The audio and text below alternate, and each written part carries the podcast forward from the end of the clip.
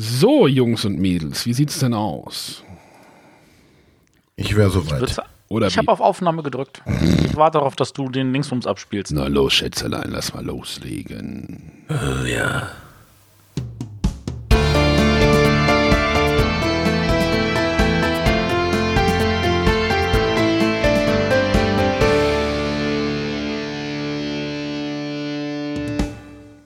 Hallo und herzlich willkommen bei den Bretterwissern. Die Bretterwisser sind die Sonja. Hallo. Der Horst, äh, der Arne. Hallo. Der Matthias. Morgen. Und ich bin der René. Der Silvester, der Silvesterkater liegt noch ein bisschen auf der Kehle. Du sollst ihn ja auch nicht essen, Alf. Schätzelein. oh Gott. Ja, äh, dürfen wir noch frohes Neues wünschen? Nö. Ja. Ist vorbei. Okay, Wie jedes Jahr, wenn das neue Jahr beginnt, kommt als erstes eine Rückschau, richtig? Nein. Nein, die haben wir verrückt äh, verschoben. Ja, verrückt wir sind, sind wir, verschoben haben wir sie. Genau. Die, normalerweise starten wir immer mit dem obligatorischen Rückblick auf die Folge von vor zehn Jahren. Da das aber eh zehn Jahre her ist, lassen wir doch, es ist eine Woche später auch egal. Es ändert sich nichts von den letzten Jahren. Denn wir haben wieder eine runde Nummer und es steht wieder eine Top-Liste an. Nicht mehr Top 10. Davon mussten wir uns jetzt äh, etwas lösen. Da wir jetzt ja zu viert sind mit der Sonja, ähm, haut das mit den zehn Spielen nicht mehr so ganz hin. Deswegen werden wir jetzt jeder äh, wie gehabt drei Spiele nennen und äh, wir versuchen uns auch wieder darauf zu einigen, dass wir einen gemeinsamen Platz 0 haben, sodass wir insgesamt auf 13 Spiele kommen werden. Ja, wir haben da, wir haben da ein bisschen rumüberlegt, ob wir die 10 irgendwie halten. Da hätte man halt jeder zwei und dann zwei gemeinsam. Ach, das fanden wir irgendwie alles Blödsinn und dann, ja, wir bleiben bei unserem alten Stiefel mehr oder weniger und passen das entsprechend an und ändern einfach den Namen. Punkt. Genau. Es ist keine Top 10 mehr, sondern einfach nur die Top-Liste. Und wovor wir uns noch ein bisschen trennen, ist einfach zu sagen, äh, er stellt jetzt wieder drei vor, aber die haben keine Platzierung mehr zu, zwischen äh, 1 und 3, weil das in dem Spektrum eh schwierig ist, da die, die Rangliste immer festzulegen. Wie Matthias das auch schon seinen Top 100 gemacht hat. Äh, wir nennen also jeder drei und dann die Reihenfolge ist dann dabei beliebig. Top 100, wann kommt da eigentlich die nächste Folge? Äh, die ist durch. Kannst du nochmal anpassen? Ich bin mit meinen zehn Folgen durch. Ihr seid dran. Das können ja mal die Hörer so in die Kommentare schreiben, ob sie möchten, dass René oder Arne auch mal so eine Top 100 aufnehmen. So viele so viel Spiele kenne ich gar nicht. Ich weiß, Arne, dass du mehr Spiele kennst. so viel, so viel gute kenne ich gar nicht. Komm, du kannst allein die ganzen Dominion-Erweiterungen aufzählen, die du jetzt hast. Bist schon mal 10 quitt. Bin ich schon mal 10 durch. Sehr gut. Ja, hatten wir jetzt das Thema eigentlich genannt?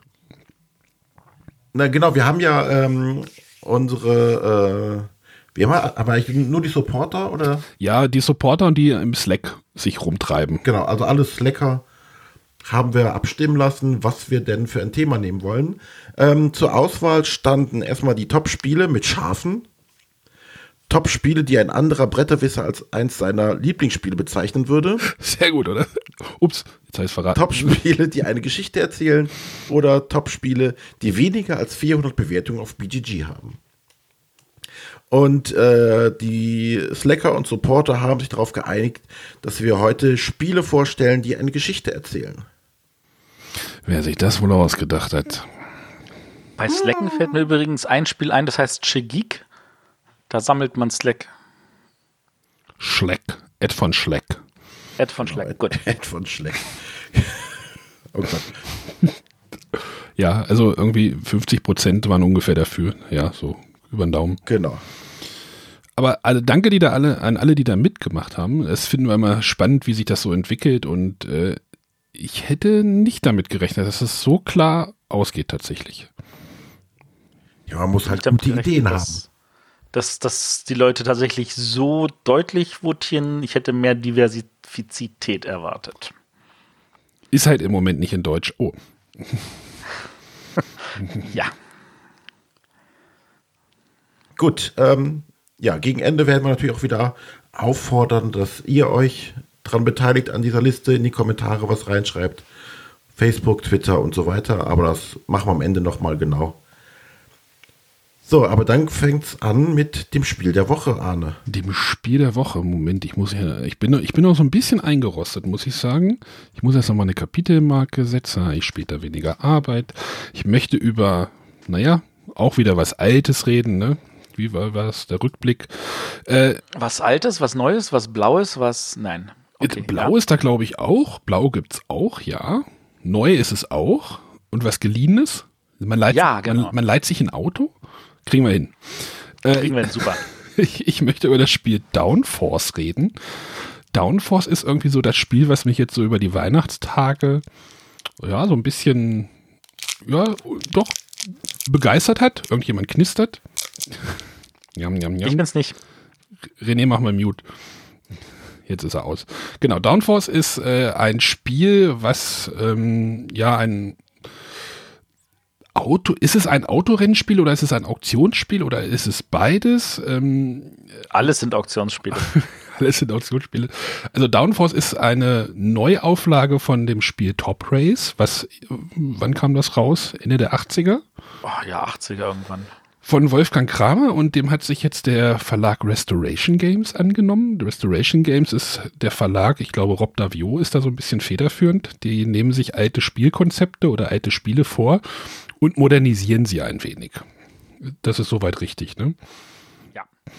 Äh, bei Downforce geht es erstmal darum, äh, in jedem Rennen gibt es sechs Autos, die da mitfahren und diese Autos werden am Anfang unter den Fahrern oder, nee, nicht Fahrern, unter den, wie nenne ich es denn mal? Spielern. Spielern, genau, Spielern versteigert. Äh, die bieten nämlich mit ihren Tempokarten, die sie am Anfang des Spiels auf die Hand bekommen, können sie halt auf die Autos bieten.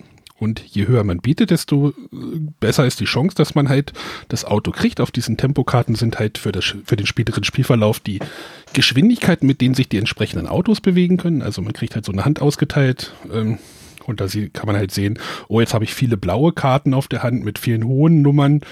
Ähm, da könnte ich vielleicht schon zusehen, dass ich vielleicht aufs blaue Auto mit einsteige, denn wenn man es schafft, irgendwie sein eigenes Auto gut platzieren zu lassen am Ende der Runde, ähm, ja, kriegt man mehr Geld. Aber wenn man halt einen hohen Einsatz bezahlt, äh, hat man natürlich auch erstmal einen hohen, ich sag einfach mal Kredit, den man halt erstmal einspielen muss. Kann man das so sagen? Ja, kann man so sagen. Ähm, das wird halt reihum gemacht. Äh, es ist im Spiel so, dass auch mehr Leute oder dass auch Spieler mehr Autos als eins haben können, aber jeder Spieler hat mindestens ein Auto. Das ist spielbalancetechnisch so geregelt. Ähm, die Autos, also man ersteigert sich nicht nur mit den Autos das Auto oder die Autofarbe, sondern auch ähm, eine Spezialfähigkeit, die halt die Regeln so ein bisschen bricht. Also normalerweise spielt man diese Tempokarten mit diesen Farben, die sind halt so von oben nach unten äh, spielt man sie halt ab. Also man hat halt irgendwie eine blaue 6, äh, eine gelbe 4 und eine grüne 2 und dann spielt man halt von oben nach unten die Karte ab und bewegt halt die Autos entsprechend über den Plan. Es gibt aber zum Beispiel eine Fähigkeit, dass man die Autos von unten nach oben bewegen kann, also die Reihenfolge halt ändert. Das äh, sorgt dann halt taktisch für ein bisschen Variation und ähm, ja, verändert den, die Regeln halt so ein bisschen. Es gibt auch, was war, was war eine Fähigkeit, wenn man sich nur auf rechteckigen Feldern, also man hat halt ein Spieltableau, habe ich noch gar nicht gesagt, wo halt so, ja, Felder halt drauf sind und recht, die rechteckigen Felder sind immer die langen Geraden. Und wenn man sich nur auf diesen bewegt, dann wird man noch ein bisschen schneller. Also das Auto kriegt dann halt mehr Speed, so thematisch gesehen. Ähm, genau. Und jetzt kommt noch ein Kniff. Also erstmal vorm Spiel die Autos ähm, versteigern dafür Geld oder halt diese Tempokarten bezahlen, die kriegt man auch wieder auf die Hand. Mit dem ersteigerten Auto kriegt man auch eine Tempo 8 Karte auf die Hand. Das ist die schnellste Karte, da ist auch nur dein eigenes Auto drauf, aber jeder hat halt so eine Karte. So, das ist der erste Punkt in dem Spiel.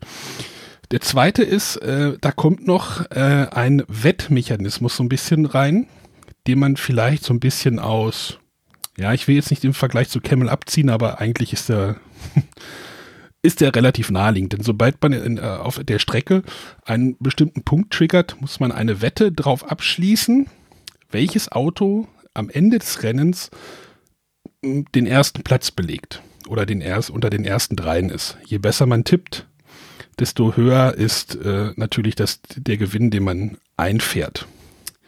Das muss auch nicht das eigene Auto sein. Also wenn man sieht, oh, der Grüne wird halt von dem gut gesteuert, ähm, der wird es vielleicht machen. Den kann man auf den wetten und je früher man richtig wettet, desto höher kriegt man den Punkt, äh, kriegt man kriegt man Geld äh, am Ende ausgeschüttet. Ähm, das wird, das macht man halt dreimal während eines Rennens. Ähm, der, die letzte Wettstufe ist dann relativ, naja, ich sag jetzt nicht einfach, aber man, es ist relativ, es ist klarer oftmals. Dafür kriegt man aber auch später weniger Geld. So, jetzt spielt man halt ein, ein Rennen, äh, bis alle Autos platziert sind und dann guckt man, macht man am Ende noch eine Endabrechnung. Wie hat man gewettet? Wie hat man seine eigenen Autos platziert? Dafür kriegt man Geld, dafür kriegt fürs andere kriegt man Geld. Und das zieht man dann von diesem Geld, was man mal am Anfang auf die Autos ähm, ja investiert hat, sage ich einfach mal so. Das wird dann davon abgezogen, dann kriegt man halt eine Endsumme. Der Spieler mit der größten Endsumme ist der Gewinner. So, und jetzt beschreibe ich dieses Spiel nochmal so, ganz einfach. Das Spiel ist eine Mischung aus Camel Up und Flamme Rouge. um die Kurzform zu wählen. Das klingt gut. Ähm, genau, denn es geht halt nämlich auch darum, diese Autos über diesen Kurs, über einen Rennkurs zu steuern. Dieser Rennkurs verengt sich an manchen Stellen, also in den Kurven. Da kann man halt geschickt Blockaden aufstellen. Man kann auch Autos so ein bisschen zu Blockaden bauen. Also man kann Autos in ja, halt einfach verhungern lassen. Also wenn ein Auto hinter einem anderen Auto steht in einer Engstelle und äh, das grüne Auto steht hinter dem gelben Auto, dann kann sich das grüne Auto nicht bewegen, wenn es halt, weil es halt nicht dran vorbeikommt. Das ist halt thematisch relativ gut äh, schön eingebettet. Und dieses Spiel klingt jetzt auch, glaube ich, erstmal viel, viel, viel komplizierter, als es eigentlich ist, denn es ist einfach ein schön rundes, äh, Spiel, was man sofort eigentlich kapiert hat.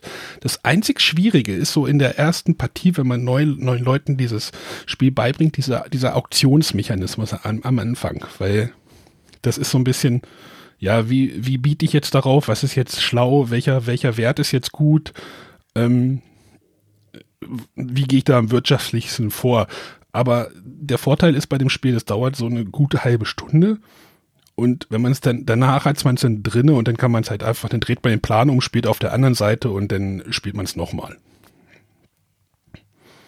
Es sind halt, wie gesagt, auch immer sechs Autos auf der Strecke. Äh, wir haben es einmal zu dritt gespielt, da hat jeder zwei Autos gehabt. Das ist auch nicht immer, also es muss nicht so sein. Es hätte auch jemand drei Autos haben können und einer halt nur eins, aber jeder kriegt halt mindestens ein Auto. Jetzt kenne ich das Original nicht, was sich da geändert hat. Matthias, hast du das mal gespielt? Ich muss gestehen, nein. Also ich weiß, dass man, also hier ist es ja so, man bietet auf die Autos mit den Tempokarten, also mit diesen, mit diesen Karten, wo die Geschwindigkeit der Autos draufsteht. Ähm, oder halt, die man halt ausspielt. Ähm, die kriegt man ja wieder auf die Hand. Ich glaube, in dem Originalspiel ist es zum Beispiel so, dass man halt Papiergeld am Anfang hat und damit, glaube ich, bieten muss. Aber. Klingt, klingt realistisch, ja.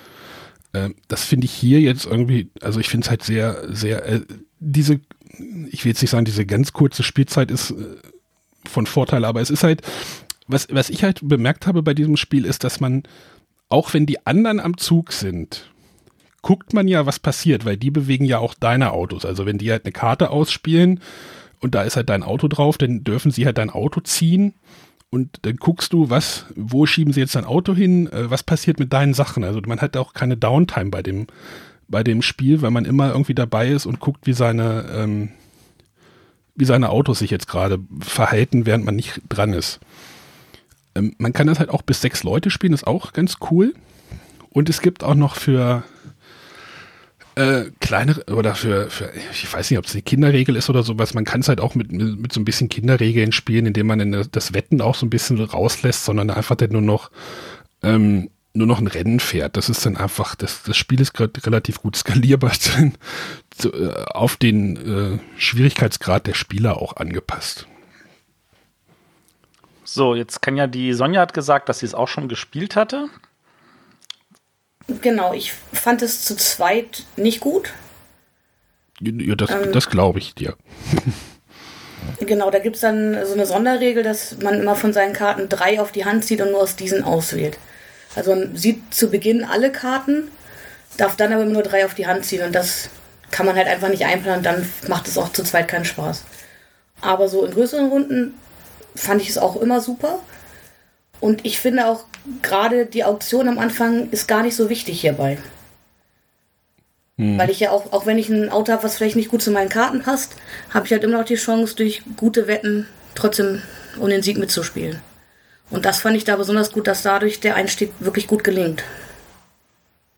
Ja, es ist halt super einfach. Es ist halt Karte ausspielen. Also man kann halt, wie gesagt, auch gewinnen, indem man einfach nur richtig wettet und einfach vielleicht das Auto, auf das man gewettet hat, wenn man merkt, seine eigenen Autos kommen irgendwie nicht vom Fleck, ähm, dann versucht man halt die, seine Wettautos irgendwie vorwärts zu bringen. Also man ist nicht so auf eine Taktik festgelegt. Genau. Was wir zum Beispiel, was wir, ich hatte jetzt eine Runde, dort hatten wir gespielt, äh, da hat ein Spieler sein, sein, sein erster, also das Auto, was irgendwie auf einer bestimmten Stelle steht, startet immer. Der Spieler hat dann auch gleich die, seine Tempo 8 Karte gespielt und in der nächsten Runde irgendwie eine 6er und war dann sehr weit vorne. Und das Lustige ist, dann haben sich halt so drei Spieler gegen ihn verbündet und haben immer sein Auto so ein bisschen auflaufen lassen. Und haben halt nicht die, die entsprechenden grünen Karten gespielt, damit er nicht vorwärts kommt. Das war dann irgendwie auch sehr spannend, dass sich das so selber austariert hat, das Spiel. Ich sehe schon, dass es Leute gibt, die das nicht mögen, weil sie nicht wollen, dass man gegen sie spielen kann. Ähm, ich sag mal so, der Spieler hat es ein bisschen forciert. Macht bei dem Namen Downforce ja auch Sinn. Ja, also ich, äh, ich glaube halt auch, was noch, äh, weil gerade im Chat auch die Fragen kommen, was irgendwie wegen der Neuauflage, also diese Fähigkeiten, die man kriegt oder mit ersteigert, die sind, gab es glaube ich in der Ur Urversion auch nicht, die sind auch dazu gekommen. Da würde ich mir tatsächlich noch ein paar mehr wünschen. Es gibt da auch nur sechs verschiedene. Ich, Aber mit der Erweiterung kommen ja schon neue dazu, ja, wenn die hoffentlich auch, auch, bald auf Deutsch erscheinen. Ja, ist sie angekündigt, ja? Ähm, also auf Englisch erscheint sie auf jeden Fall. Mir wurde von Yellow gesagt, sie kommt auch auf Deutsch. Huch, wollte das in Essen noch nicht ganz bestätigen, aber haben gesagt, die Chancen stehen ganz gut. Also ich habe auch schon die, die, die, die Strecken von der Erweiterung gesehen, die sind genau. auch ein bisschen wilder. Ähm, ja, also her, äh, gerne her damit tatsächlich. Ja, wäre ich auch voll dafür. Aber wie gesagt, zu zweit, also mindestens zu dritt, aber eher zu viert, fünf, sechs. Besser ich glaube, da ja. besser, ja. Also von mir gibt es einen Schumi-Daumen nach oben, ne? Das ist doch gut. Muss ich mal spielen. Auch super gefallen und auch gerade halt mit, mit wenig Spielern funktioniert es sehr gut, weil es einfach so einfach ist und alle gleich loslegen können. Hangabtriebskraft. Ähm, lieber Nico, er schlägt gerade vor, das Spiel hätte auf Deutsch eigentlich Hangabtriebskraft heißen können. Ähm, wir sind hier nicht bei Herrn. Den Physikern. Ist das nicht Anpressdruck? Anpressdruck. Ich sehe, ich kenne mich mit Motorbegriffen nicht ausreichend aus. Anpressdruck. Herr Lehrer. Ja. So, Herr Lehrer, so geht das nicht. ja, er ist ja. wahrscheinlich ja kein Englischlehrer. Wir mögen ihm verzeihen. Oh, im Chat wird gerade ein Bild in die alte Version äh, gepostet. Also, was ich, was, das muss ich vielleicht nochmal sagen. Ich hatte so ein bisschen Probleme, das stellenweise unterzukriegen in den Spiel, in der, also, dass ich mal in Göttingen in der Spielegruppe das Spiel gespielt bekomme, weil die sagen so, es sieht halt tatsächlich aus wie so ein bisschen wie so ein Kinderspiel, denn irgendwie Autos, also das ist schon, da sollte man sich vielleicht nicht, löst euch einfach so ein bisschen davon. Das ist ein cooles Auktionsspiel, Wettspiel, auch ein bisschen die Leute auflaufen lassen, im wahrsten Sinne des Wortes. Aber es wurde auch noch bemängelt, noch ein Mangel, man kann keine Leute rauskicken. Also es ist trotzdem noch friedlich, das Spiel. Also man kann jetzt nicht irgendwie einen Crash verursachen oder so in einen reinfahren. Oh. Ich sehe gerade bei der alten Edition muss man aufpassen, was man liest. Ich habe, da steht Niki Lauders Formel 1. Ich habe gelesen Niki Lauders Rommel 1. Dachte, wie alt ist das Spiel denn? Fahren den Panzer durch die Wüste. Äh. Ja. Okay. Ja. Äh, richtig schönes Spiel. Ich habe mich da echt drauf gefreut, irgendwie vor der Messe und äh, es hat mich tatsächlich nicht enttäuscht. Gut. Gut. Nochmal die Eckdaten. Genau, das war Downforce, erschienen bei Yellow. Äh, Designer, ich gucke jetzt gerade bei Boardgame da steht jetzt Rob Davio, Justin Jacobson und Wolfgang Kramer. Inwieweit da Wolfgang Kramer jetzt noch beteiligt war. Wahrscheinlich hat er das nur abgesegnet. Ja, wahrscheinlich. Aber trotzdem, also schön, dass das nach, Deutsch, nach Deutschland auch gekommen ist und äh, macht Laune. Wie gesagt, ist jetzt, kein, ist jetzt kein Komplexitätsmonster oder irgendwie sowas. Muss ja nicht sein. René, sowas für, was für dich? Also so Rennspiel? Rennspiel an sich ja. Ich äh, würde mir das auf jeden Fall auch gerne mal angucken. Komplexitätsmonster. Wir reden hier von dem Arne-Siegel. ja, das wird es bekommen. Alles klar. das ist doch mal eine Aussage. Genau. Gut, dann starten wir direkt weiter mit der Frage der Woche. Ja, die, äh, wir haben ein paar tatsächlich irgendwie drei Fragen, glaube ich, per, bekommen. Ich habe jetzt erstmal nur eine genommen. Wir müssen ja ein bisschen haushalten jetzt. Ne? Äh, ich spiele die mal ein. Hallo Bretterwisser, hier ist der Smuker von Klickenabend. Ihr sagt ja, ihr braucht ein paar Wochenfragen. Ich war jetzt gerade auf den Weg zu meinem nächsten Kunden und da ist mir eine Wochenfrage für euch eingefallen. Und zwar werde ich ein bisschen immer gehänselt, dass wenn Spiele rauskommen und Erweiterungen dann rauskommen, ich dann die Erweiterung in das Basisspiel packe und meistens die Erweiterungsschachtel dann weglege bzw. wegschmeiße. Dasselbe mache ich übrigens auch mit Inlays oder mit Bockaufsätzen. Wenn nicht genug Platz in der Schachtel ist, dann ist mir das alles viel zu umständlich und dann tue ich immer die Zip-Tüten da rein und tue alles aus der Schachtel raus, weil das viel praktischer ist und Regalplatz spart. Wie seht ihr das? Ist ein Bockaufsatz Inlay rein ähm, nur Verpackung und kann danach weg oder braucht ihr das unbedingt beziehungsweise ähm, habt die Erweiterung dann separat? Viel Spaß. Ciao, ciao, der Smooker. Ich habe ich ähm, hab soeben, ich hab soeben ein neues Wort gelernt. Ich wollte das auch dachte ich mir dass ich erstmal das Wort Bockaufsatz erklären muss. Können Sie mir schon vorstellen, was es ist, ja. Ähm, genau, ich erkläre das mal kurz, bevor wir diese Frage beantworten. Und zwar ist es so, dass ähm, wenn man so eine Schachtel aufmacht, dann gibt es da ja auch meistens so ein Inlay, was einfach nur ein Stück Pappe ist, das ähm, so, so äh, Plateau, dann so ein Tal und dann wieder so ein Plateau ist. In der Mitte liegen irgendwie Karten und sonstigen Kram und oben drauf liegt äh, das Brett und ein paar Anleitungen. Und das nennt man einen Bockaufsatz, weil es wie ein Bock die Sachen oben drauf packt und der Sinn ist es, dass die Sachen nicht frei drin rum herumwirscheln können und beim Transport irgendwas kaputt gehen kann. Das ist der wichtigste Sinn davon. Manche Verlage gönnen sich dann den Scherz und bedrucken die auch noch schön, damit sie schön ausschauen, aber sie sind jetzt nicht wirklich Teil des Spiels. So, und jetzt können wir das Ganze mal dann beantworten. Äh, ich habe zu Weihnachten ein bisschen aufgeräumt und habe draußen gerade bei der Papiertonne einen großen Karton stehen, wo einige Spiele-Schachteln äh, jetzt drin liegen. Wie kann man nur? Ich habe äh, ich hab zum also zum Beispiel so die Eldorado Erweiterung habe ich mit ins Hauptspiel integriert.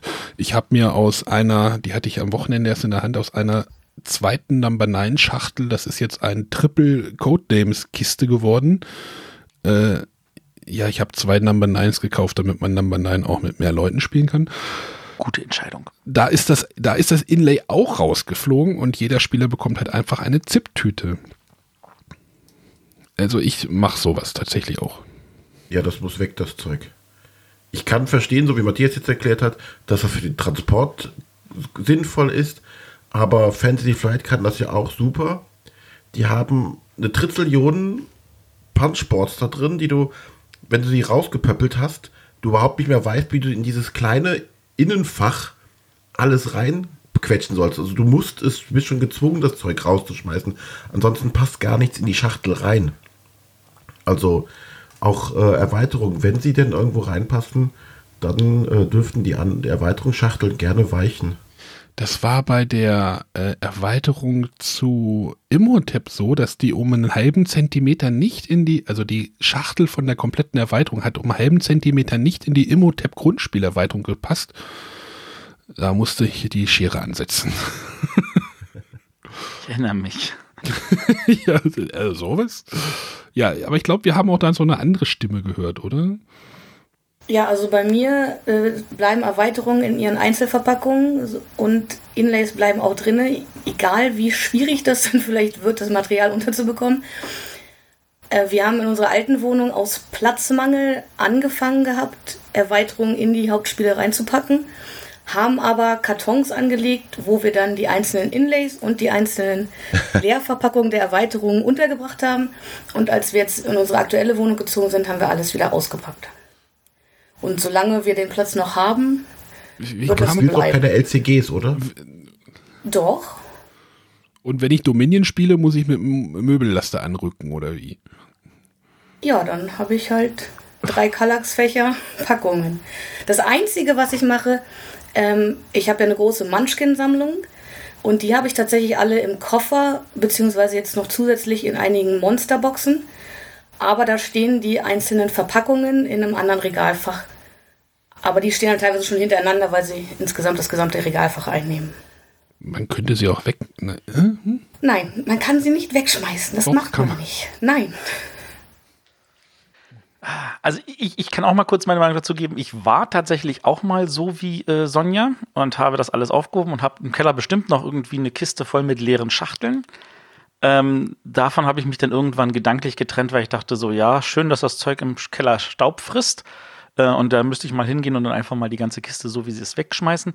Inzwischen neige ich auch dazu, wenn es ins Grundspiel reinpasst, rein damit, Schachtel weg, glücklich. Schachtelkrieg, ich, ich schmeiß die Schachtel meistens nicht in den Müll, sondern ich schenke sie irgendwelchen anderen Leuten, die sagen, ja, ich brauche noch eine leere Schachtel für dieses, jenes, sonstiges. Ähm, denkt dran, ein Spielerautor freut sich über eine leere Schachtel für seinen nächsten Prototyp. Und ähm, aber so, so diese, diese Papp-Inlays, die schmeiße ich tatsächlich auch zum großen Teil inzwischen einfach weg, weil es mir egal ist. Und an der Stelle bin ich auch einfach da sage, ähm, dafür ist mir mein Regalplatz zu schade. Und ähm, für mich ist ja ein Spiel keine Sammelanlage, sondern ein, ich will es auch spielen und benutzen und so. Und deswegen gehöre ich inzwischen auch zu den Leuten, die sagen, alles ins Grundspiel, wenn es reinpasst und happy. Ja, wie gesagt, ich ärgere mich, wenn es nicht reinpasst. Das ist ja nervig. Ja, das Problem habe ich zum Beispiel bei äh, Terraforming Mars, wo ich dieses wunderbare Broken Token Inlay habe, um nochmal auf Inlays zu kommen, weil ab und zu gönnt man sich ja so ein Inlay, gerade wenn man ein Spiel sehr oft spielt und es dadurch im Aufbau und Abbau schneller geht. Das ist aber ein durchdachtes Inlay und da passt halt mehr oder weniger alles rein, bis auf dieses Zusatzbrett. Das nervt mich gerade total. Und für äh, Blood Rage, das habe ich auch dieses wunderbare Broken Token Inlay, das hatte ich glaube ich mal in irgendeiner Sendung vorgestellt. Und das ist auch super durchdacht. Und jetzt haben sie da für ihren Kickstarter von dem Digitalversion, haben sie jetzt noch mal so ein bisschen hinterhergehauen. Und ähm, da gibt es jetzt ein bisschen Zusatzmaterial. Und ich habe keine Ahnung, wie das in die Schachtel reinpassen soll. Das nervt mich auch.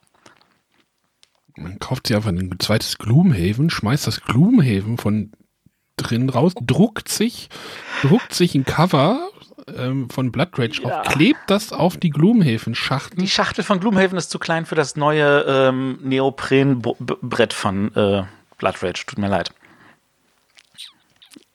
Genau. Ähm, an, ansonsten Gloomhaven, glaube ich, äh, also ich weiß, dass es wirklich durchdachte Inlays gibt, die, durch die das Spiel tatsächlich auch in die Schachtel super reingepasst und schnell aufgebaut und abgebaut ist. Ähm, ich kann sagen, ohne Inlay weiß ich nicht, wie man das da reinkriegen soll, weil das bisschen Plastik-Inlay, was drin liegt, ist alles aber nicht durchdacht. Das funktioniert nicht. Das ist wahrscheinlich einfach nur zur Stabilität da. Kann sein, aber äh, die Fächer, die sind so, mh, ja, du, dieser Kartenstapel, dafür ist der zu, der ist zu groß, der ist zu klein. Wie waren das drin? Ach ja, einfach nur, damit die verpackten Decks reinpassen. Das ist doof. Ja. Ja, also äh, hätte ich jetzt nicht gedacht, dass ihr da auch so hinter, also dass ihr da auch so, dass nur Sonja querschießt. Wie gesagt, Sonja ist noch jung, Das, Die hat Sonja noch Platz. spielt noch nicht so lange. Das könnte sich ändern. also das räume ich ja selber ein. Diese Wohnung äh, soll es jetzt für immer sein und wenn es hier irgendwann nicht mehr, mehr passt, dann muss man drüber nachdenken, wie man die Spielesammlung optimiert. Aber solange der Platz noch da ist, werden wir das auf jeden Fall weiter so handhaben. Muss jetzt der Partner sich halt mal ein bisschen einschränken. Weniger Platz. Kleineres Weniger Bett. Spiele. Kleineres Bett. Reicht doch nur ein 80er Bett. Für Nee, zwei. darf im Stehen schlafen. Da hat ja Matthias die besten Voraussetzungen. Ja. Oh, danke.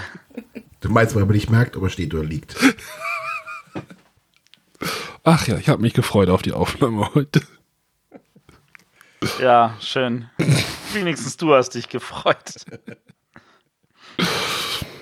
Gut, ja. Ähm, wie sehen denn die Hörer das? Wie macht ihr das denn? Das würde mich auch mal, also Wir, da hätten wir mal eine Umfrage starten sollen. Schreibt uns das mal irgendwie. Das interessiert mich. Falls ihr nicht wo, wisst wo, wir nehmen das am liebsten natürlich äh, bei uns im Slack oder auf unserer Webseite. Da haben wir eine schöne Kommentarfunktion. Oder ihr schickt eine E-Mail an. Oh Gott, info at bretterwisser.de. Oh Gott, bitte weglassen. Äh, René muss nochmal eine neue E-Mail-Adresse. Oh Gott, info at Mit Bindestrich alles. ja, genau. Mach das mal. Ich warte auf die erste, die dann reinkommt. Dem gratulieren wir persönlich. Oh, oh, nee, ganz ehrlich, jetzt werden wir damit wahrscheinlich überheult. Jetzt muss ich das auf dem Zettel schreiben, dass wir das nicht vergessen.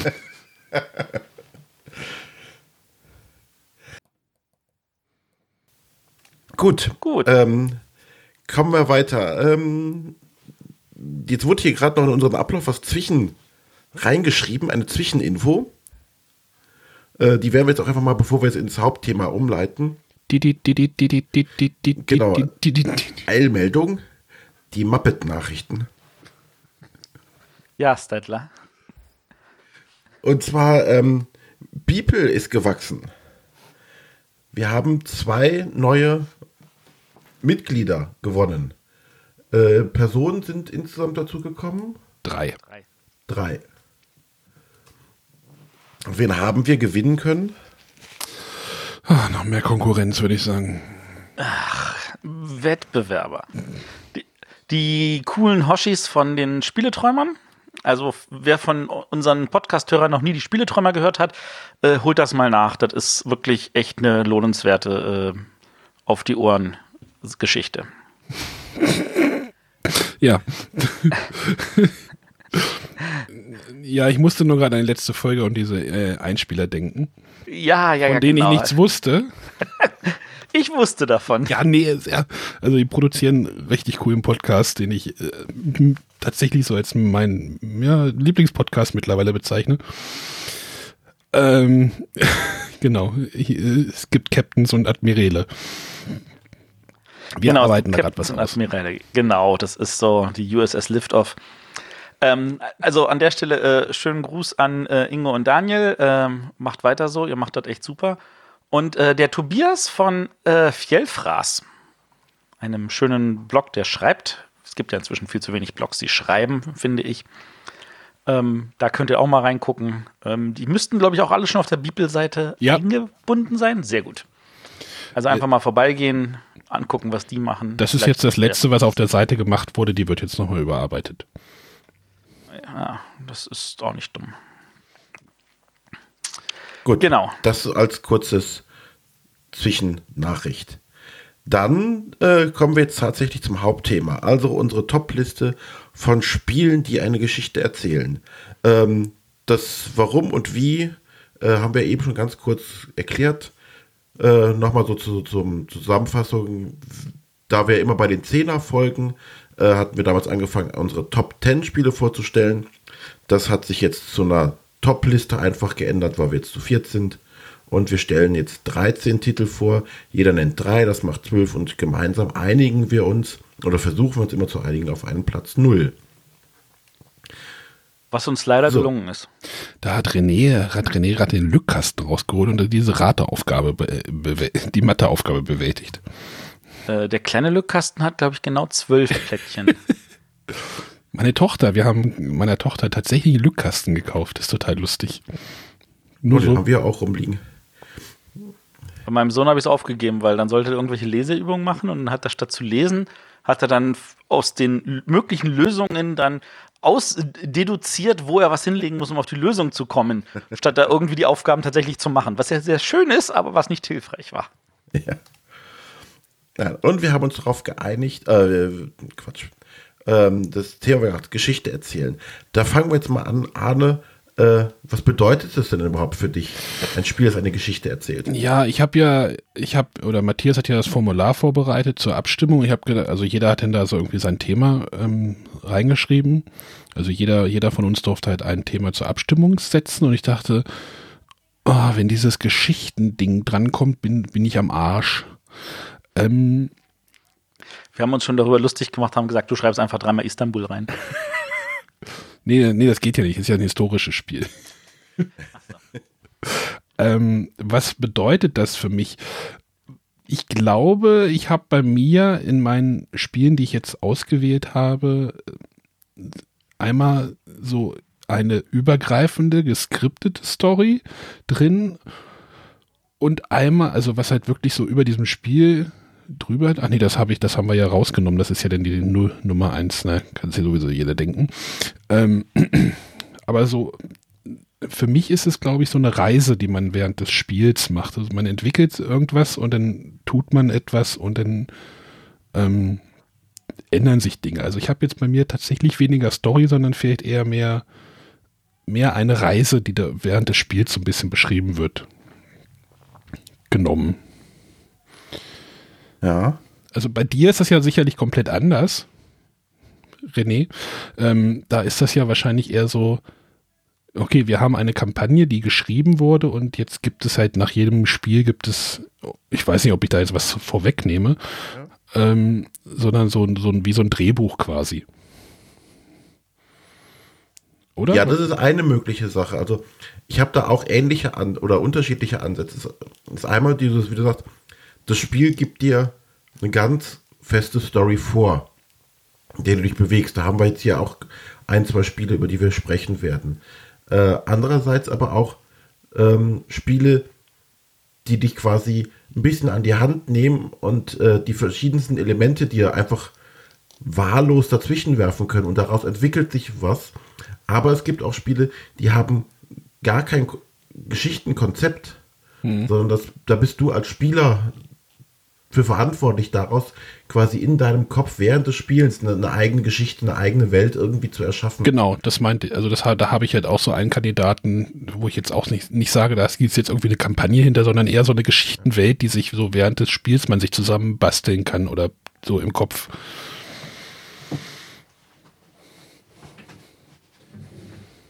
Gut, Sonja, wie bist, was war für dich so der erste Eindruck, die ersten Gedanken? Sonja muss sie auch demuten. Ist sie rausgefallen? Entschuldigung, da bin ich. Ähm, ich habe Spiele gewählt, die eine vorgefertigte Geschichte mitbringen, wo die Geschichte aber recht zentral im Spiel ist. Mhm. Und jetzt noch Matthias.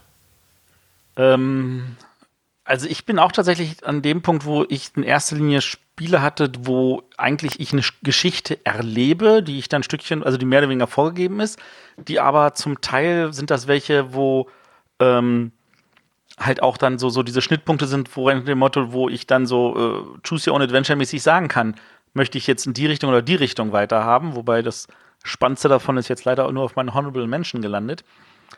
Ähm, aber es sind alles Spiele, wo ich das Gefühl habe, ich erlebe diese Geschichte auch tatsächlich so, dass ich sage, ja, hier ist eine Geschichte und nicht nur, ich kann mir thematisch denken, was da passiert, sondern ich habe das Gefühl, diese zu erleben. Und das sind auch alle Spiele, wo wir dann geguckt haben, wenn es Flavortexte gab, dass wir uns da mit reingelesen haben oder wo wir gesagt haben, das macht jetzt ja geschichtlich am meisten Sinn, das dann auch so zu machen. Ich habe aber auch, das muss ich sagen, äh, Spiele dabei, wo ich das Gefühl habe, ich erlebe Geschichte also nicht in dem Sinne irgendeine Erzählung, sondern ähm, meine Hörer wissen ja ein bisschen so, äh, historisches liegt mir. Ähm, da habe ich dann also auch so was dabei, wo, wo tatsächlich historische Geschichte nacherlebt wird. Da habe ich auch noch ein Spiel dabei. Stimmt, da habe ich so, in die Richtung habe ich gar nicht gedacht. Also da gibt es ja genug, die du, naja. Ja, für mich auf jeden Fall mehr als für dich, Anne, ja. Ja, genau. Also das ist so, ich, ich will jetzt keine Frosted Games placken hier. Wollen wir alle nicht, nein. ähm, ja, wie gesagt, in die Richtung habe ich halt gar nicht so gedacht. Also ich habe halt also einen Kandidat, wo ich denke so, oh, das könnte wieder Diskussion gleich geben. Ich habe schon das Gefühl, wir, wir, sind schon dabei, wieder unsere Listen umzustellen, was uns alles bei der Gelegenheit noch einfällt. ja, du stellst stellt irgendwas um. Ich, noch nicht, noch nicht. Nee, nee. Gut. Von daher, bevor wir jetzt alles wieder umstellen, ähm, starten wir doch einfach mal und äh, Arne, du darfst jetzt auch noch wieder, wieder beginnen. Ja, ich bleib, ich bleib dann einfach gerade bei dem Spiel über das, was mir jetzt gerade so im Kopf schwebt, wo wir vielleicht noch mal drüber diskutieren können. Mir ist das auch bewusst, dass das vielleicht so ein bisschen so, Was, den größten, größten Fall gleich am Anfang setzen? Okay. ja, also da gibt's halt keine Kampagne, sondern ich möchte über Räuber der Nordsee sprechen, wo man sich halt seine Geschichte zu stricken kann, sage ich mal. Oder Ja. wie René das, bitte? Äh, Da gibt es sehr wohl eine Kampagne. Da gibt es auch, weißt du, da, da gibt es die Runensaga und da ist ein Spiel oben drüber, das dafür sorgt, dass du diese drei verschiedenen Spiele dieser Saga tatsächlich mit einer gemeinsamen Geschichte erleben kannst. Stimmt, da hätte ich das mal so machen sollen wie die Sonja.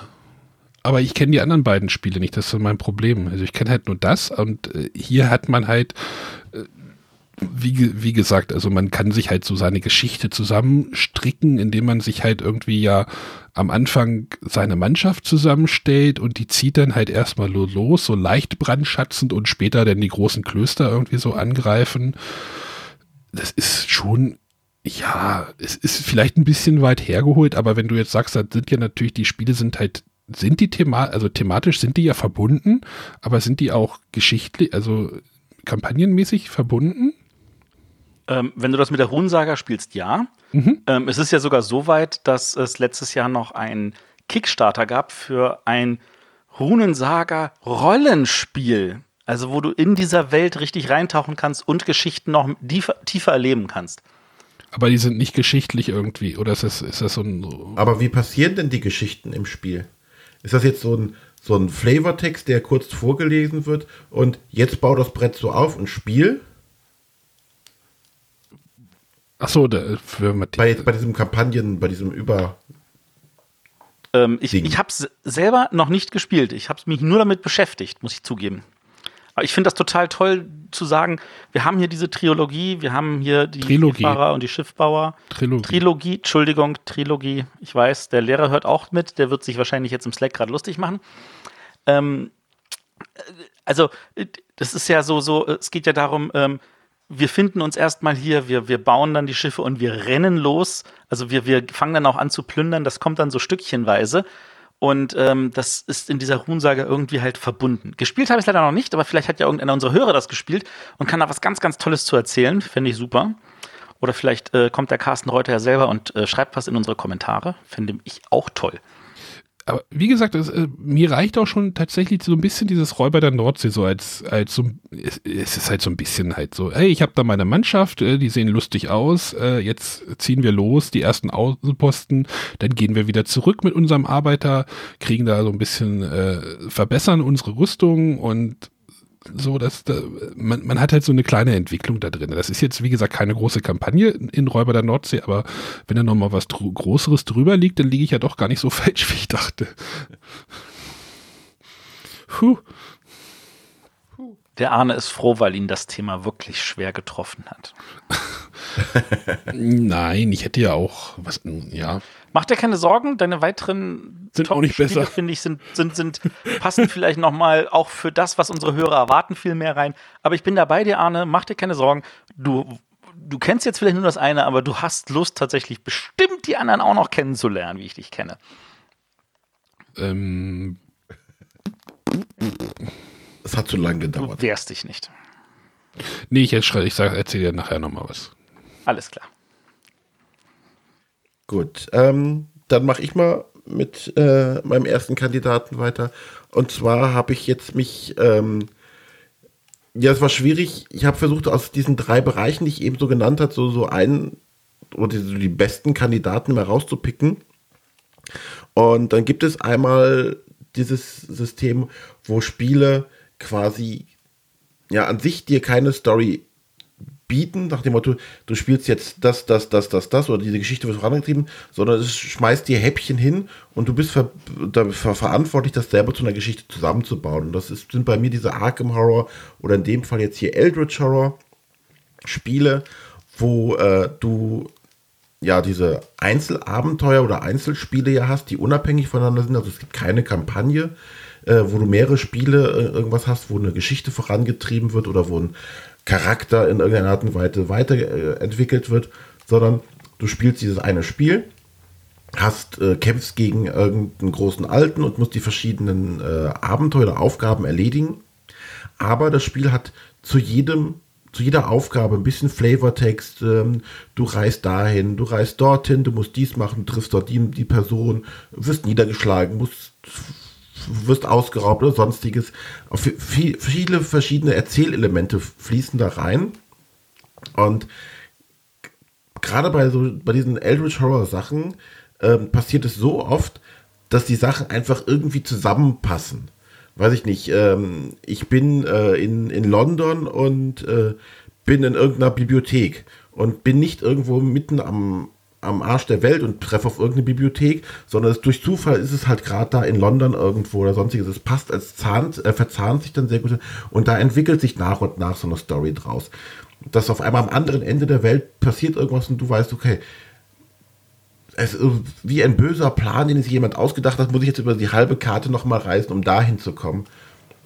Das finde ich immer ganz toll. Das schafft das Eldritch Horror. Ich hoffe, dass das Arkham Horror, die dritte Edition, das jetzt auch schafft oder sogar vielleicht noch ein bisschen besser schafft, weil sie da ja nochmal mehr gestreamlined haben, es noch knackiger gemacht haben und noch mehr diese ganzen Elemente aufeinander gebaut haben.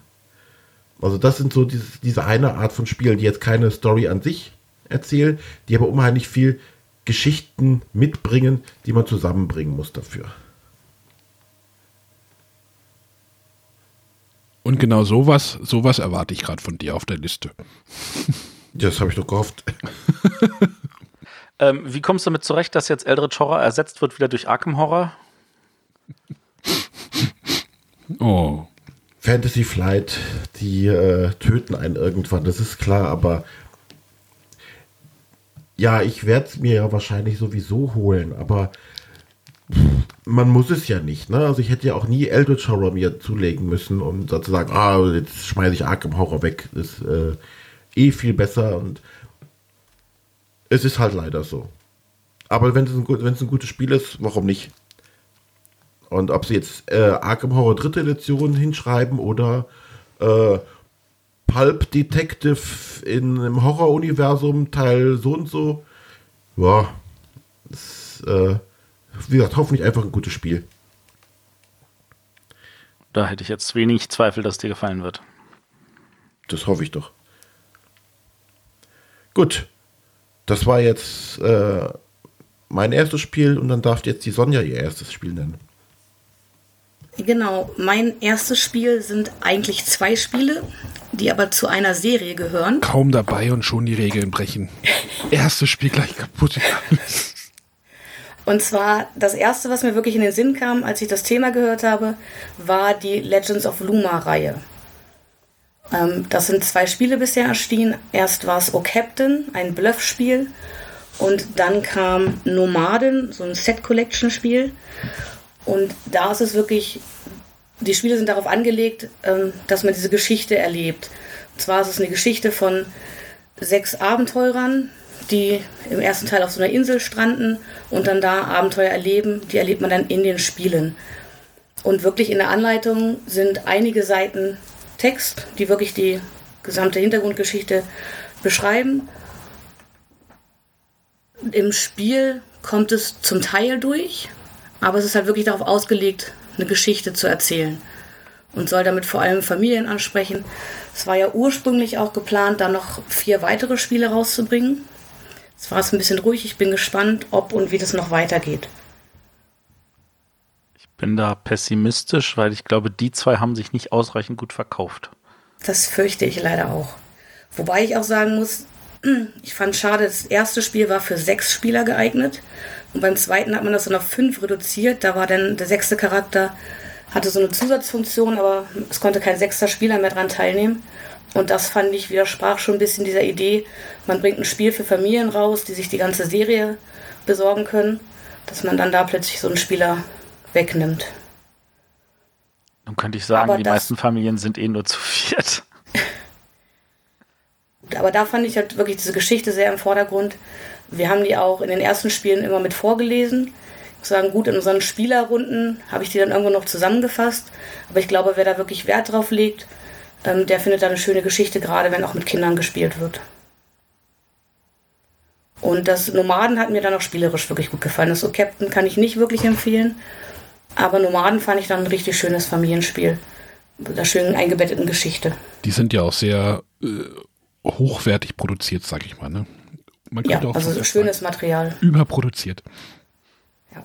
Also bei Captain fand ich wirklich das Material um Längen besser als das Spiel selbst. Tja. Ja, äh, ich vermute mal, jetzt bin ich dran. Ähm, ich genau. habe hab mir jetzt hier so, so ein Spiel dann mal genommen, ähm, wo ich ganz ehrlich sage, also ich habe das, das Grundspiel ganz, ganz oft gespielt, aber für mich geht es jetzt hier speziell um die Erweiterung. Und zwar äh, Robinson Crusoe und da die Erweiterung Die Fahrt der Beagle. Also Robinson Crusoe ist für mich eh schon, ähm, auch wenn man das Gefühl hat, wenn man durch, durch diese Szenarien spielt, das Spiel ist jedes Mal anders, hat, hat andere Aufgaben. Es ist so, so, so eine Art Wendehals, weil es will immer was anderes sein und es ist dann auch immer was anderes.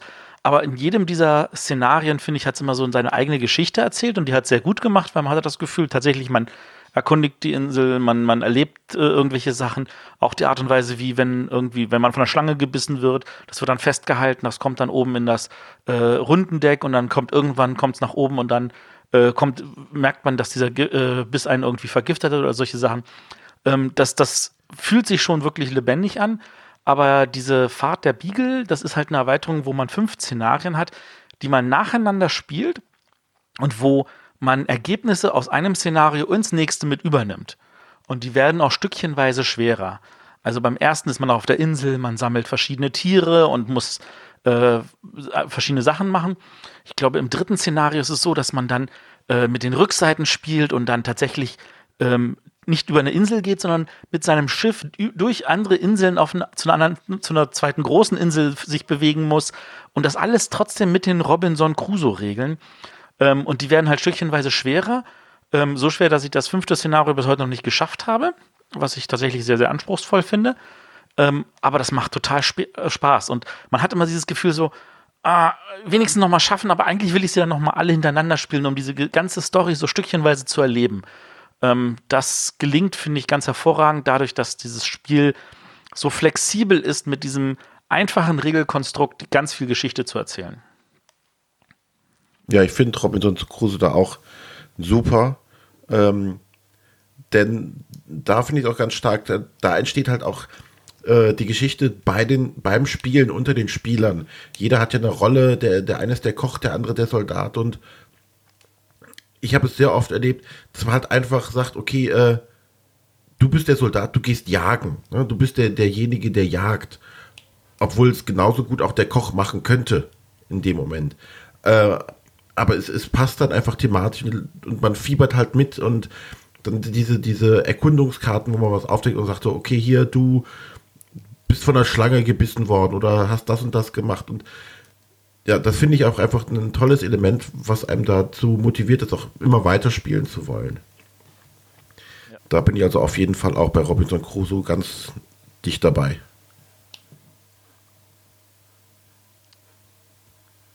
Gut. Dann äh, darf der Arne sein zweites Spiel vorstellen. Ähm, ich hatte ja vorhin gesagt, dass ich ja bei, bei Räuber der Nordsee auch so eine Reise des Wikinger-Clans erlebe. Ich glaube, ich, ich möchte über das nächste Spiel auch über eine Reise reden. Und ich glaube, es ist sogar das älteste Spiel, oder? Ja. Ich ja. guck noch mal. Ja, ja. Nee, ist das älteste. Ich möchte nämlich über das älteste Spiel reden, was jetzt äh, demnächst, äh, naja, nicht ganz 20 Jahre auf dem Buckel hat, nämlich über Herr der Ringe, das damals bei Kosmos herausgekommen ist von Rainer Knizia wie sagt man das erste äh, kooperative Spiel? War es das? Kann man das so sagen? Da hatten wir, glaube ich, auch schon mal. Es war das erste kooperative Spiel, das gut war. Okay, so, so, so. Ohne Ende kooperative Spiele vorher so für 32 Mann Brot für die Welt und ähnlichen Kram. Aber das war das erste kooperative, das gut war und auch spielertauglich. So, so war unsere Definition, genau. Ich erinnerte, dass da irgendwie sowas war. Also, Herr der Ringe, ähm, es geht ja darum, dass man die Gefährten des Ringes oder die, man, man spielt die Hobbits, ne? So war das, glaube ich. Und äh, man möchte halt den Ring am Schicksalsberg zerstören. Und für mich ist das, das war die, nämlich als, als diese äh, Abstimmung bei uns. Ähm, ja, so sich so ein bisschen herauskristallisierte, was da gewinnt, war so Herr der, dieses Herr der Ringe-Spiel für mich das einzige Spiel, was sofort bei mir im Kopf auf dieser Liste landen musste, weil hier natürlich die G Geschichte tatsächlich erzählt wird. Also man zieht halt mit seinen Hobbits los, startet irgendwie da im Auenland, äh, alles man hat so einen Spielplan, dann wendet man ihn, dann kommt man da irgendwie, wie heißt die, Kankras Lauer irgendwie, alles wird so ein bisschen düsterer und dann kriegt man irgendwann noch einen neuen Spielplan. Also es wird halt wirklich diese Geschichte des Buches, Schrägstrich Films, den es damals ja noch nicht gab, ähm, ja, so erzählt. Und das ist so für mich, das war für mich so das Spiel, was tatsächlich irgendwie bei mir auf diese Liste musste. Also man erlebt natürlich, man erlebt halt, wie gesagt, ja, ja, diese Geschichte und Sauron rückt halt auch immer näher bedrohlicher und es wird da auch schon so eine Spannung erzeugt und man kann auch diesen Ring ja einsetzen. Das ist aber immer mit so ein bisschen Gefahr verbunden. Also das ist das, was mir noch so im Kopf hängt. Man muss irgendwie, glaube ich, Karten ausspielen oder wie war das, ne? Damit man vorwärts kommt. Ja, ja, man muss Karten ausspielen und man durfte sich nicht absprechen und manchmal hieß es so, komm, ich kann die noch dazugeben, weil ansonsten kann ich das andere da eh nicht machen. Ähm, das ist, man, man hat auf jedem Brett irgendwelche Bedrohungen gekriegt und das, das Böse und Dunkle, das, das war, fühlte sich auch so, so irreell an. Und äh, ich meine, das ist auch wenn, in dem Buch und auch in den Filmen so, dass man sagt, was ist das da eigentlich, was da so einen bedroht? Und ich finde, diese Bedrohung kommt da relativ gut rüber. Und ich weiß nicht, wie viele Spiele wir knapp verloren haben. Wir waren auf dem letzten Brett, wir waren vielleicht drei, vier Schritte vor dem Schicksalsberg und sind an der Stelle dann gescheitert. Und das fühlte sich aber auch wirklich erfüllend an, so weit gekommen zu sein. Ähm, auch wenn das viele Anläufe gebraucht hat. Und ähm, äh, das war ja. schon kein Zuckerschleckendes Spiel. Das war kein das war definitiv, definitiv ein Spiel, das du lernen musstest. Ja. Du müsstest es üben, um besser werden zu können. Funktioniert das heute noch? Ja. Also, man müsste es mal wieder aus. Wobei ist, wäre der Schwierigkeitsgrad nicht zu hoch? Ich glaube, der Schwierigkeitsgrad wäre heute nicht mehr so hoch, weil, weil die Leute geübter sind, was kooperative Spiele angeht. Ähm, was ein Bewusstsein muss, ich meine, es gibt für das Spiel gibt es drei Erweiterungen. Das erste ist so eine More of the Same. Da sind noch zwei weitere Orte, nämlich einmal Bre und einmal, ich habe es vergessen. Ähm, wo die halt als Bretter dazukommen, aber es kommen halt auch noch Feinde dazu. Das heißt, du musst auch noch damit leben, dass irgendwelche Schattenwesen kommen, die du irgendwie versuchst zu bekämpfen. Aber wenn du genug bekämpfst, dann kannst du Bretter überspringen. Ähm, das ist eine Erweiterung, die kann man spielen, die tut nicht weh, die macht sinnvoll. Die zweite Erweiterung ist die Sauron-Erweiterung und da kommt es dann so, dass ein Spieler den Sauron übernimmt. Und der fühlt sich so mächtig an, dass man das als Spieler eigentlich gar nicht mehr gewinnen kann ich habe an der Stelle ja mal so ein Problem mit One gegen Many. Ich meine, wenn man es weiß, ist das ja okay, aber ich brauche dieses Semi-Kooperative nicht. Und ähm, das Sauron fühlte sich bei uns immer ganz schlecht an und das haben wir dann irgendwann abgebrochen und gesagt, damit wollen wir nie wieder spielen. Und es gibt noch eine dritte, und zwar die Schlachtfelder. Und ich glaube, die ist noch nicht mal, die, die, ist dann, ist die auf Deutsch rausgekommen bei Heidelberger? Ich weiß es gar nicht. Ich glaube, die kam nur bei Fantasy Flight Games raus. Ähm, das fühlte sich auch so an, also das, das, das braucht man nicht auf Deutsch bringen, weil das komplett am gesamten Thema vorbeiging. Ja, das würde ich, glaube ich, gerne nochmal spielen. Vielleicht können wir das im Mai irgendwie mal ausprobieren. Fände ich gut. Also, das finde ich super. Das ist auch gerade so als Abend, so als Absacker, so nochmal drei Stunden Herr der Ringe oder so. Ab, ab, Absacker, ja. Ich, ich, musste letzte Woche Decrypto als Absacker spielen, das war auch sehr lustig. Äh, ich habe letzte Woche ähm, mehrere Spiele gespielt, wo das definitiv ein Absacker wäre. ja. ja, aber, aber äh, da, da, da gibt es jetzt auch keine Diskussion über die Geschichte in dem Spiel, oder? Nein. Ja, uf, Nein. wieder eins geschafft. Glück gehabt. Gut, ähm, dann komme ich mal zu meinem zweiten Spiel und das ist dann äh, Shadows of Brimstone das ist jetzt ein Spiel, was ich in die Kategorie einpacken würde, ist, ähm, es gibt eine Welt, die ist ausgearbeitet. Es gibt ein Set von Regeln, die sind ausgearbeitet. Und jetzt mach, was du willst. Und zwar bei Shadow of Brimstone ist, spielt äh, so ein Old West-Universum äh, gepaart mit Horror, wo aufgrund von äh, magischen Steinen irgendwelche Tore oder Portale in andere Dimensionen aufgebrochen sind und sich jetzt da die Welten vermischen und verändern. Und ähm, was man halt macht, ist, man spielt eine, ähm, ja, eine, eine, Gruppe von, von Revolverhelden, Indianern oder Saloon Girls, Pianospieler, was auch immer, so klassische Westernhelden. Und ähm, ist halt auf der Suche ähm, nach, nach, ja, nach Geld und um sich aufzuleveln, um besser zu werden. Und hier ist es halt so, du, du hast halt dieser, diesen fertigen Baukasten und sagst so jetzt, was möchtest du denn für ein äh, Abenteuer erleben? Möchtest du jetzt in die Stadt gehen, da gegebenenfalls eine Schießerei im Saloon anfangen? Möchtest du äh, hier diese Mine erkunden? Und, äh, oh, da gibt es ein Portal in die nächste Welt, dann landest du auf einmal in der Dschungelwelt. Was machst du in dieser Dschungelwelt? Oh, wir doch lieber weg oder ich, wir werden gefressen oder was auch immer.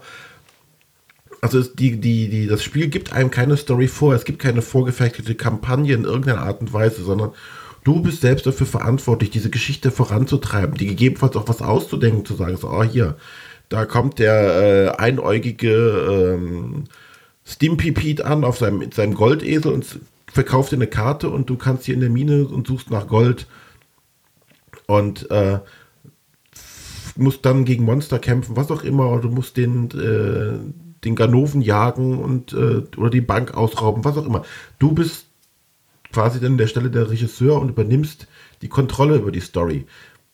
Ohne diese Story ist es halt ein Dungeon Crawler, wo du halt reingehst, so, hier, ich baller alles ab und äh, greife mich jetzt und gehe wieder raus. Aber dann verliert das Spiel. Das gewinnt dadurch, dass du diese verschiedenen Elemente zusammenbringst und deine eigene Geschichte damit erzählst. Das ist diese, dieses Baukastenprinzip, was das sehr gut widerspiegelt.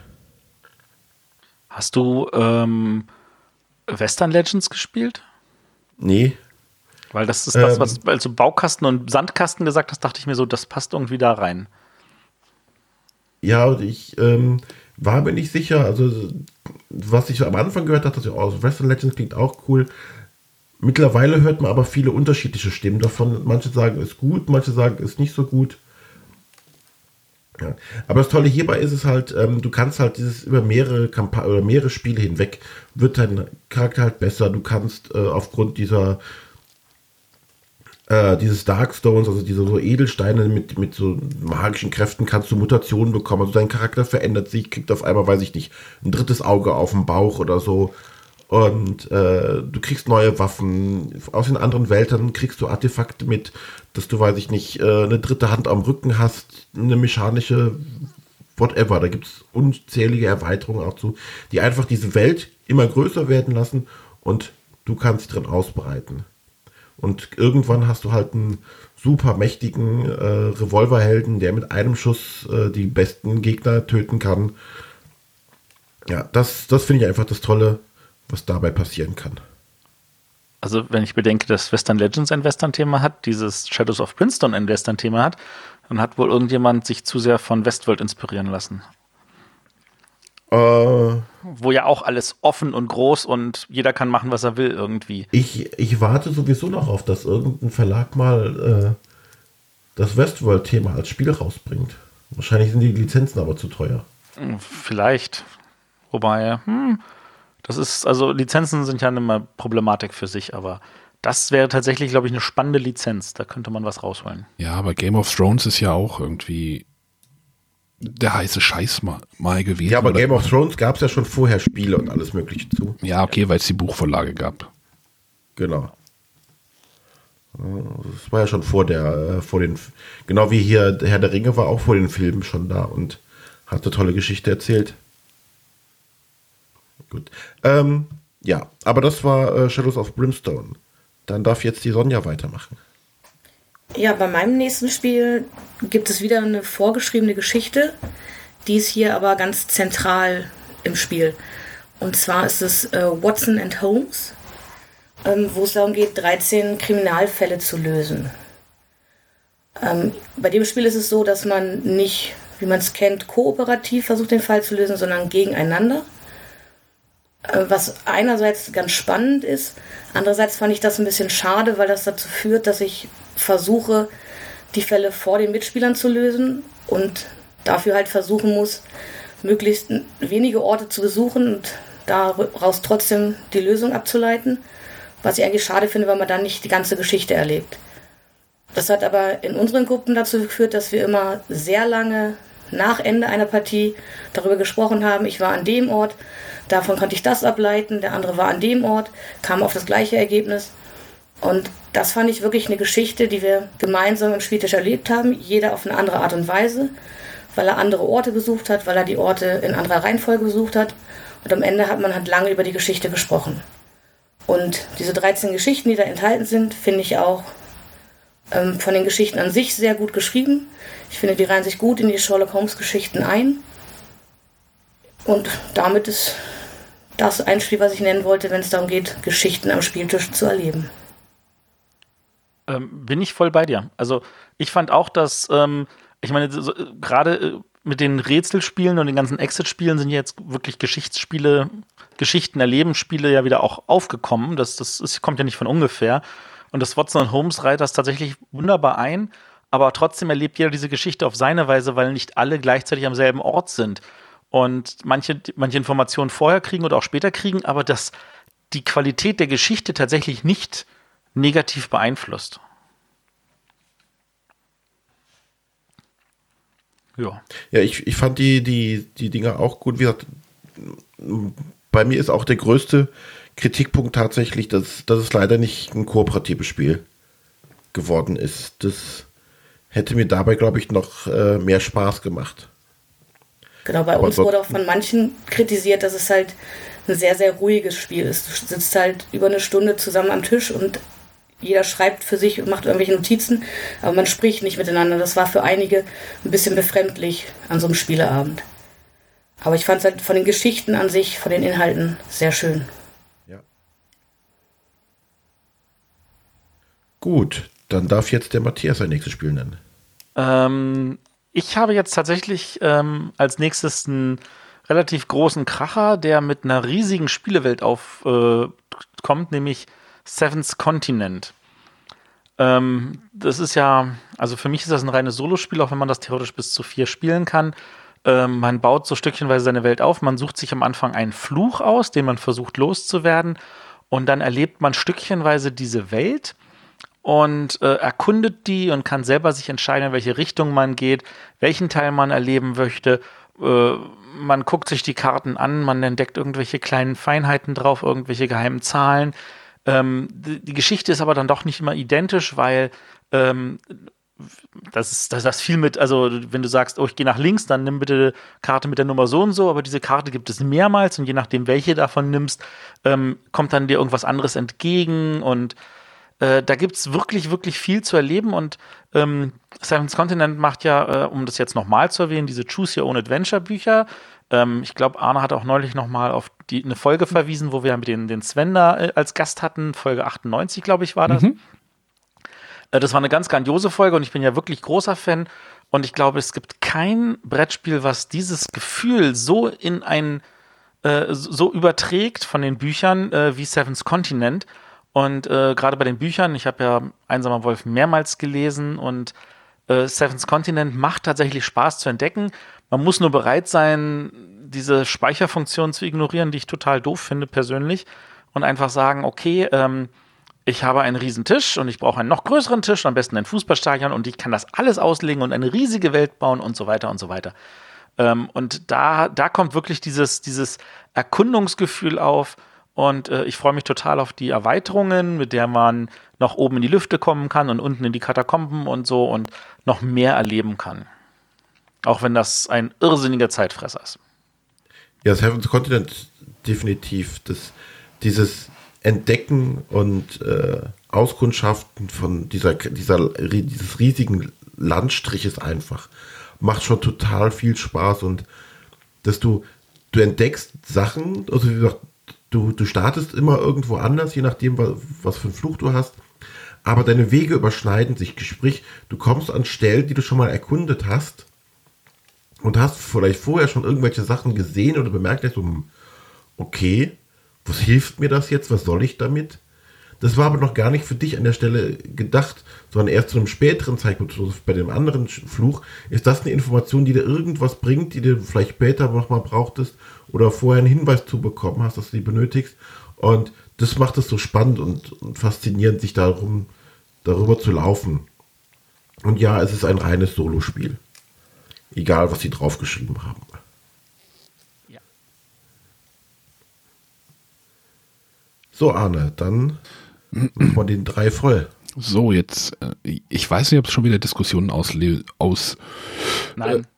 Auslösen wird, weil hier gibt es auch wieder keine festgeschriebene Geschichte, sondern man begleitet in diesem Spiel, über das ich jetzt gerade gleich reden oder gerade rede, anfange zu reden, ähm, Mitglieder einer Gruppe in den Ersten Weltkrieg und äh, erlebt quasi eine nicht vorgeschriebene Geschichte, äh, aber man zieht trotzdem durch die Reduziertheit des Spiels baut man eine emotionale Bindung zu diesen, Charak zu den Charakteren auf, nämlich, denn ich spreche über das Spiel Le Poilu oder The Grizzled. Ich weiß jetzt nicht, was jetzt der oder die Grauen hieß es auch mal irgendwie kurzzeitig. Ich weiß jetzt nicht, was der richtige Titel tatsächlich ist.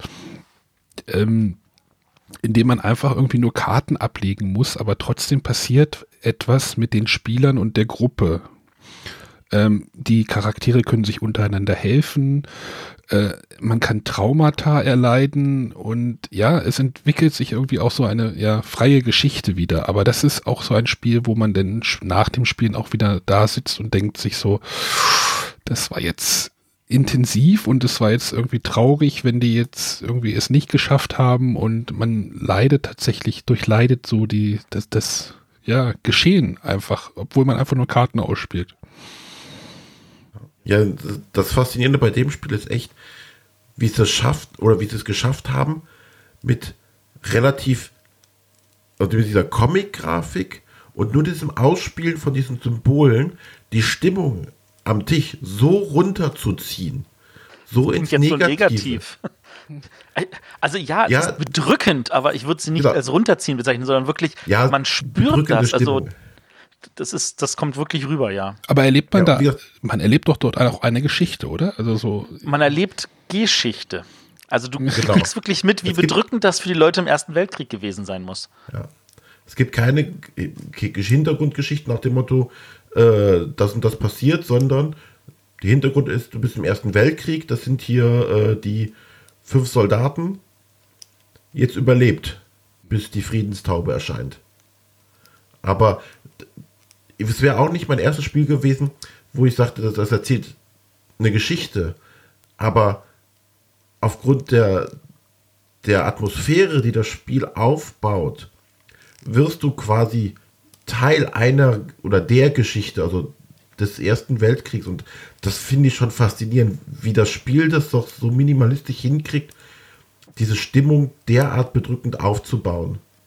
Andererseits hast du dort natürlich so ein bisschen als, als, ja, das, das Gegenteil quasi ein wirklich vollgepackt mit äh, Geschichte und Geschichten geschriebenes This War of Mine, oder? Das könnte man so als, ja, das äh, ähnliches Szenario, aber hier ist dann wahrscheinlich, äh, du, du hattest das ja gespielt, wo irgendwie jede Kleinigkeit da wirklich dann auch äh, dargestellt Genau, das ist das, ist das genau andere ge- entgegengesetzte. Das ist sehr diffizil dargestellt. Ähm, weiß ich nicht, da wird davon gesprochen, dass eine äh, Frau in einem zerbombten Haus sitzt und weint, das Bild ihrer gestorbenen Tochter anschaut zum Beispiel. Ja, also da wird es explizit genannt. Und das zieht natürlich auch runter. Das ist, ist, baut auch eine bedrückende Stimmung auf. Aber bei The Le Poli, wie ja wirklich, wie sie schaffen, das nur mit diesen Symbolen und da ist ja, da ist ja kein Toter, da ist kein Nichts drauf zu sehen, da ist eine Patrone drauf, da ist äh, eine Granate ist drauf zu sehen, eine Trillerpfeife, eine Gasmaske. Und trotzdem schafft es, diese Stimmung aufzubauen. Und ja, das ist einfach ein großes, großes Erlebnis dann, das so zu spielen. Man muss sich aber auch drauf einlassen, das muss man natürlich da schon sagen. Also mir, mir ging es da ähnlich wie Arne. Ich hatte das auch erst auf der Liste, weil ich, auch wenn da keine Geschichte geschrieben steht, aber auch das Gefühl hatte, man, lebt und leidet mit diesen Figuren mit. Und man, man erlebt da eine Geschichte. Weil man gemeinsam eben dieses Szenario spielt und da irgendwelche äh, Sachen auf einen eintreffen. Also ich bin auch da, also das, sowohl das Le Poli als auch das This War of Mine, das, das bringt diese Stimmung und diesen, diesen, diese Sinnlosigkeit von Krieg so hautnah rüber. sehr guter Vertreter. Gut, ähm, dann komme ich mal zu dem Spiel, ähm, was hier in dieser Aufzählung definitiv nicht fehlen kann oder fehlen darf, weil es schon im Titel hat, dass es eine Geschichte erzählt, und zwar Time Stories. Dazu kurz eingeworfen, wir hatten das alle überlegt, wer von uns packt das in seine Top 3 und wir waren uns einig, das muss jetzt der René reintun. Genau.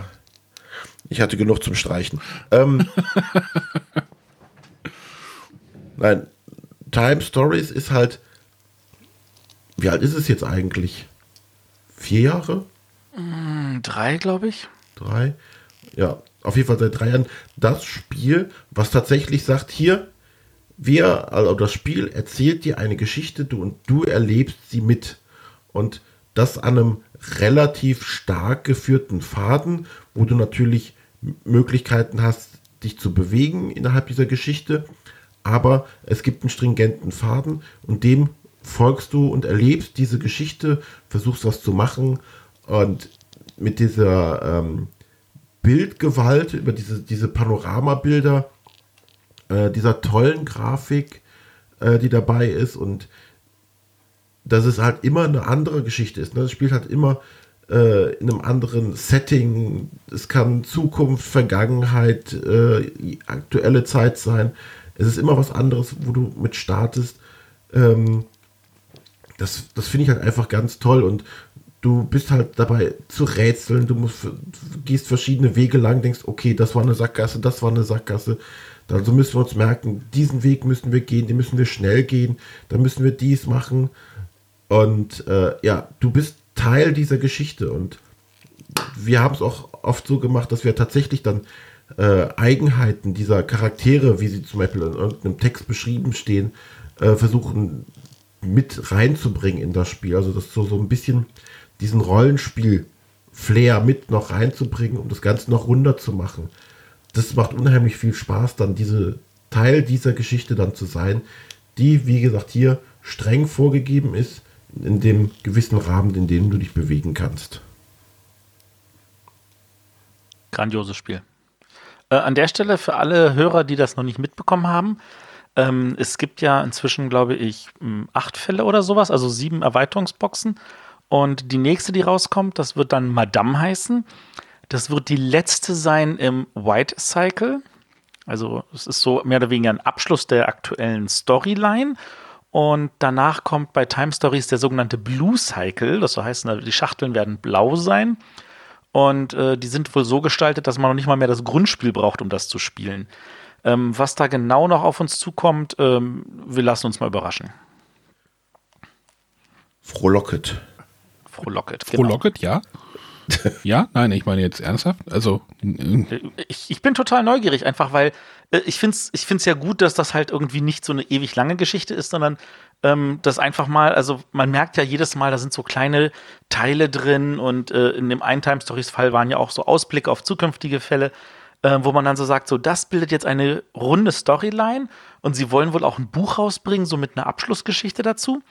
Und dann soll halt jetzt eine neue Storyline beginnen, die ähm, halt davon getrennt funktioniert. Oder wo halt auch irgendwelche Überschneidungen sind. Ich, ich bin neugierig, was genau es ist, was ich da vielleicht auch falsch verstanden habe von der Ankündigung. ähm, aber das ist, das ist schon spannend, ähm, da vielleicht tatsächlich auch mal wieder für Leute so nicht dieses Gefühl zu haben, ach Gottchen, jetzt müsste ich die ja alle spielen, damit ich die Hintergrundgeschichte verstehe, was man nicht muss. Man kann jeden Fall für sich alleine wunderbar erleben.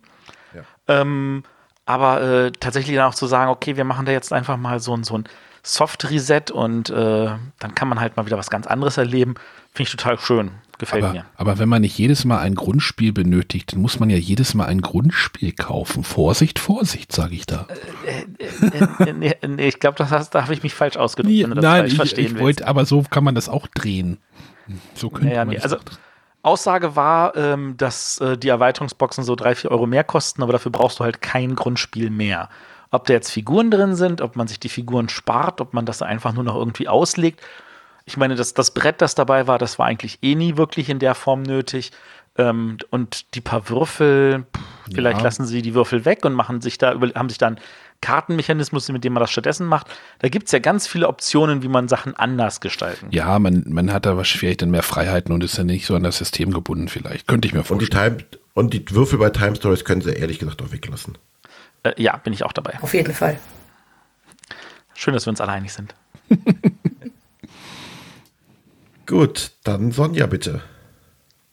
Ja, äh, ich habe gerade das Gefühl, dass es fast ein bisschen langweilig erscheint. Ich habe wieder ein Rätselspiel, das ich nennen möchte.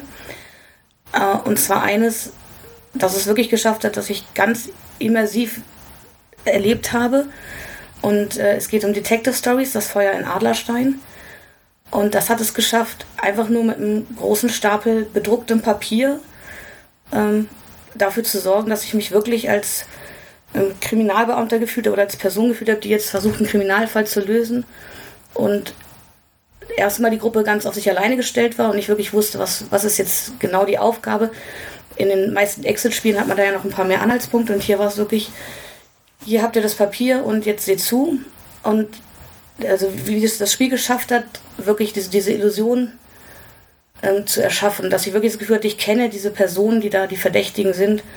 Und ähm, das ging allen, also wir haben es zu zweit gespielt, das ging uns beiden so und ähm, das finde ich einfach eine, super Geschichte, die da vermittelt wurde. Auf ganz einfachste Weise, wirklich mit so einem Stapel Papier und ein paar ähm, kleinen Materialteilen muss man das auch erstmal schaffen. Äh, bin ich bei dir. Also das, das war auch für uns so ein Gefühl, so, ja, Escape-Exit-Spiele müssen nicht einfach nur immer Escape-Spiele sein, sondern sie können auch einfach so eine Detektivgeschichte sein und das ist echt gut gemacht. Und sie funktionieren hervorragend ohne Zeitdruck. Genau. Das Schönste hier bei dem Spiel fand ich echt, du hast keinen Zeitdruck.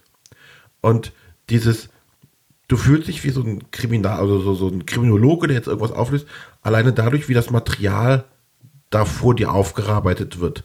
Es ist keine Grafik dabei, es sind, es sieht tatsächlich aus, als hättest du irgendwelche Belege, Quittungen oder sonstiges, Briefe, nicht wie äh, bei den anderen Sachen, du hast irgendwelche Karten oder noch irgendein Heftchen oder sonstiges dabei.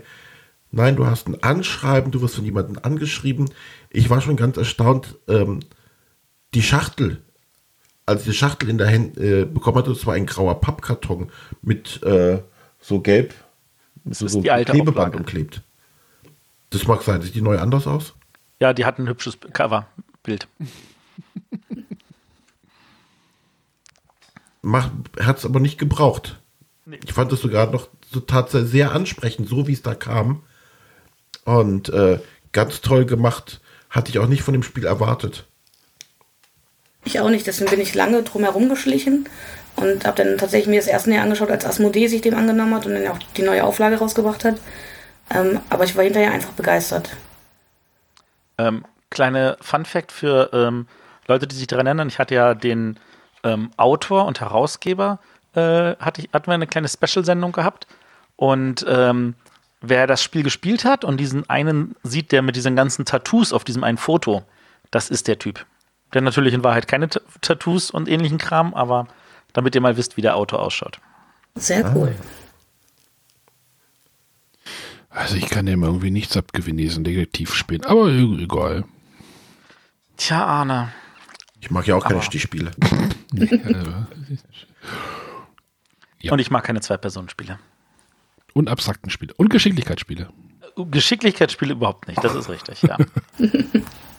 Gut, Nee, aber, Matthias, äh, dann Dann darf ich mach jetzt. mal dein, dein drittes. Mein drittes, genau. Ähm, das ist, äh, ich, nee, ich sag gleich mal den Titel. Äh, und zwar Cuba Libre. Das ist ähm, Oh. ein Coinspiel. Bringt mir auf eine Idee. Mach mal weiter. Der Arne ist schon bei Kasse 4. Ähm, bei Cuba Libre geht es halt darum, dass wir ähm, die äh, äh, Oktoberrevolution, war das die Oktober- Augustrevolution? Die äh, Revolution in Kuba miterleben, wie Fidel Castro halt an die Macht kommt. Und äh, es ist ein asymmetrisches Spiel. Für, wir haben vier verschiedene Parteien. Wir haben auf der einen Seite Baptista, der ähm, das äh, aktuelle Regime und mit Unterstützung der äh, USA halt stellt. Wir haben auf der anderen Seite Fidel Castro, der ähm, versucht ähm, natürlich äh, das Volk hinter sich zu ziehen und äh, stückchenweise das Land einzunehmen. Und Wir haben aber auch die Studentenrevolution und wir haben halt noch als vierte Seite haben wir noch das Syndikat, das halt irgendwelche Glücksspiele, äh, Casinos und so weiter betreibt. Und das Spiel ähm, lebt davon, dass ähm, diese, die, dass das dann Kartenstapel ist, wo diese einzelnen geschichtlichen Aspekte ähm, stückchenweise nacherlebt werden. Der wird zwar gemischt, die kommen jetzt nicht in der richtigen Reihenfolge, aber man hat immer ein Bild aus der Geschichte, man kriegt dazu einen kurzen Infotext äh, und man erlebt auch dadurch, was es, was das Ereignis auf diesen Karten im Spiel macht, ähm, welche Auswirkungen da ist. Und natürlich gibt es dann auch ein kleines äh, Heft, das dabei liegt, das noch ein bisschen geschichtlichen Hintergrund dazu liefert. Und es, das ganze Spiel macht diese Revolution, wie sie war, sehr, sehr plastisch ähm, wie Baptista also sich vor allem in den Städten verschanzt hat, ähm, wie er stückchenweise die Polizei halt auf äh, seiner Seite äh, vergrößert hat und damit versucht hat, die Bevölkerung in Schicht zu halten, wie die USA stückchenweise ihre ähm, Unterstützung zurückgezogen hat und für Baptista alles teurer wird. Ähm, wie auf der anderen Seite halt äh, Fidel Castro sich langsam ausweitet, zum Teil mit der Studentenbewegung zusammenarbeitet, zum Teil aber auch gegen sie, äh, wie das Syndikat einfach nur versucht, Geld rauszuziehen und möglichst ähm, sich irgendwie von der Insel noch äh, wegzumachen. Ähm, all das, finde ich, erlebt man. Und äh, das Spannendste daran ist, dass äh, das eigentlich in der Theorie ein Wargame ist. In der Praxis ganz, ganz, ganz viele Wargamer sagen, das Spiel ist ihnen zu mechanisch. Sie erleben die Geschichte nicht. Und ich sage, mich hat dieses Spiel auch dazu gebracht, mehr Geschichte zu erleben, mich auch mit dieser Geschichte zu beschäftigen, wie sie da präsentiert wird, wie sich sie erleben kann. Und ähm, für mich ist das alles andere als mechanisch. Für mich ist das, ich, ich wenn ich begreife, was da geschichtlich ist, dann verstehe ich auch, was ich machen muss, um tatsächlich als, je nachdem, welche Seite ich das spiele, äh, in diesem Spiel voranzukommen und vielleicht meine eigene Geschichtsschreibung am Ende hinzulegen und zu sagen, hier Baptista bleibt in der Macht oder das Syndikat gewinnt noch mehr Geld oder die Studenten gewinnen auch vielleicht mal die Revolution. Genau, das ist Kuba Libre. Freiheit für Kuba. Aber schon eine ausgefallenere Auswahl, oder? Ähm, das ist wahrscheinlich tatsächlich ein bisschen Titel? ausgefallen. Ja. Aber ähm, also ich finde find das halt total spannend, dass diese Coinspiele tatsächlich sehr, sehr viel Geschichte vermitteln. Ich habe äh, letzte Woche das Liberty or Death gespielt, wo es um ähm, den Unabhängigkeitskrieg in der USA geht, wo du halt siehst, dass auf der einen Seite halt ähm, die Briten Teil des Landes beherrschen und dann aber auf der anderen Seite die Patrioten mit der französischen Unterstützung äh, versuchen, das Land einzunehmen und äh, die Briten halt also zusammen mit den äh, Natives dort irgendwie arbeiten, äh, wo sich die einzelnen Seiten bilden. Also diese Coinspiele, die versuchen immer ein bisschen so die Geschichte ein bisschen spielerisch näher zu bringen und ich finde, das tun sie ganz hervorragend. Ist vielleicht nicht für jedermann. Und Cuba Libre kann, selbst wenn alle die Regeln beherrschen, locker drei, vier Stunden dauern, aber das sind sehr intensive, angenehme drei, vier Stunden. Gut, das ist gar nichts verglichen mit Seven's Continent, da hat man in drei, vier Stunden vielleicht den schnellsten von den Flüchen durch. Aber nicht beim ersten Mal. nicht beim ersten Mal. Wenn man den Startfluch spielt, dann sollte man mit 24 Stunden rechnen. Dagegen ist Cuba Libre schnell. Äh, ja. oh Gott, oh Gott, oh Gott. Gut. Bevor wir zu unserem Platz 0 kommen, ähm, gibt es von eurer Seite noch, Seite noch Spiele, die unbedingt genannt werden müssten? Ich gucke jetzt mal gerade bei Arne und äh, Sonja. Äh, die haben die kleineren Listen. Ja. Fehlt bei euch noch irgendwas, was ihr jetzt unbedingt nochmal zumindest genannt, namentlich genannt haben wollt? Ja, ein Spiel, was wahrscheinlich ein bisschen gehypt war, das klaue ich jetzt einfach mal von Sonjas Liste, ist ja das Holding On, wo ja auch versucht wird, eine ähm, emotionale Geschichte zu erzählen, aber wir haben ja auch gesagt, oder Sonja hatte mich und auch die Jungs im Vorgespräch auch gefragt, was für Spiele sollen da auf die Liste? Und da hat, glaube ich, Matthias gesagt, Spiele, die am besten dir gut gefallen. Und ich weiß nicht, ob das Holding On jetzt mechanisch da einfach rausgefallen ist.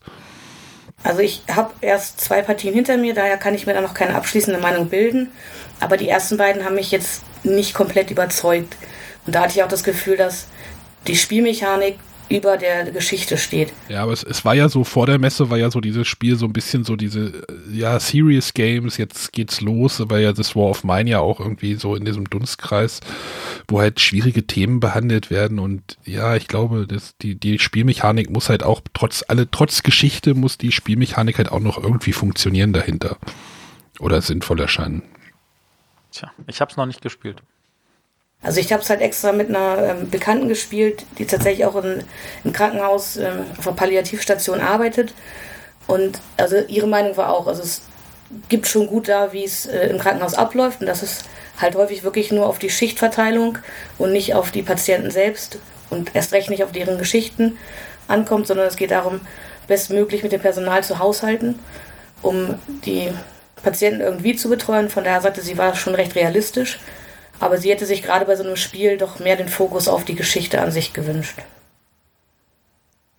An aber ich glaube, das lässt sich ja, nach den ersten beiden Partien, glaube ich, auch gar nicht äh, wirklich beurteilen, weil ich, wir sind auch noch nicht weiter. Mhm. Ähm, aber wir hatten ja in Essen die, die erste Partie gespielt, wo du tatsächlich gemerkt hast, hier jetzt versucht man dir die äh, Regeln, die Mechaniken beizubringen und äh, auch an anderer Stelle habe ich schon gelesen, äh, ignoriere das erste Szenario, spiel das, um die Regeln kennenzulernen, egal ob du gewinnst, geh direkt weiter ins zweite und ab dem dritten kommt dann auch überhaupt erst die Story in Gang.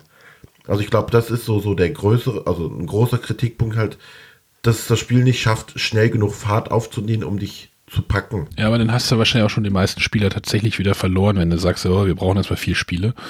Ähm. Ja, natürlich. Ne, das ist also ich will es auf jeden Fall irgendwann weiter probieren, aber deswegen konnte ich das jetzt auch einfach in die Liste nicht aufnehmen, weil ich, wie gesagt, da nach zwei Partien noch nicht genug zu sagen kann. Aber grundsätzlich die, die Idee an sich ähm, fand ich schon nicht verkehrt, auch mal so ein ernstes Thema anzugehen. Ähm, an der Stelle würde ich gerne nochmal an unsere Kollegen von den Brettagogen verweisen, die dazu eine Sonderfolge gemacht hatten. Die fand ich sehr hörenswert. Haben noch keine Kollegen. Ähm, der Nico kann mir sagen, wie ich das nennen soll. Konkurrenz wird er dir sagen. Der, da, da, hat er dir dann aber nur nachgeplappert. Er schreibt schon. Ja, ähm, Spiele, die ich jetzt noch ganz kurz nennen würde, ähm, ja, das war auf meinen ist jetzt schon ein paar Mal gefallen, äh, auch ganz toll. Dann ähm, im Rahmen von, von Eldritch Horror, der ganzen Arkham-Horror-Sache, äh, Willen des Wahnsinns, gerade mit der App-Unterstützung, wo es ja noch sogar einen Sprecher gibt, der dir die, die, gerade die, die Anfangsstory noch vorliest, äh, macht es atmosphärisch natürlich ganz dicht. Ähm, da würde ich mir sogar noch wünschen, dass, dass alle Effekte oder alles, was auf dem Bildschirm passiert, vorgelesen würde. Wahrscheinlich wird das die Kosten sprengen, aber das fände ich doch sehr cool. Ähm, das, was Matthias eben noch angesprochen hat, es gibt diese, diese äh, ähm, Solo-Spielbücher oder diese, diese Spielbücher. Da gibt es jetzt ja auch das Legacy of Dragonhold, was ich schon mal vorgestellt habe. Und jetzt aktuell von Pegasus gibt es das Mythos Tales, das ähm, jetzt im, im Cthulhu-Universum quasi spielt, wo du auch ein dickes Buch hast, was du liest, ähm, wo du verschiedene unterschiedliche Fälle lösen musst, musst äh, Nachforschungen anstellen, Ermittlungen. Äh, kannst du offiziell auch mit mehreren machen, ist aber auch für mich an der Stelle ein reines Solo-Erlebnis eigentlich, womit ich auf die Couch hockst, äh, Tasse Kaffee in die Hand und dann ermittelst du ein bisschen. Ähm, was eben auch im Chat gefallen ist, das ist nah und fern und oben und unten die äh, Ryan Lockett Welt, mhm. die er da immer erschafft. Er schafft tatsächlich ja seine eigenen Welten da, seine eigenen Universen. Äh, haben ja auch diese ganzen Storybooks, wo du einzelne Geschichten erzählst. Bei oben und unten war es noch einfach willkürlich irgendwelche Zufallselemente. Bei äh, nah und fern wird das noch Ganze in eine Kampagne gepackt, macht das Ganze nochmal umso besser.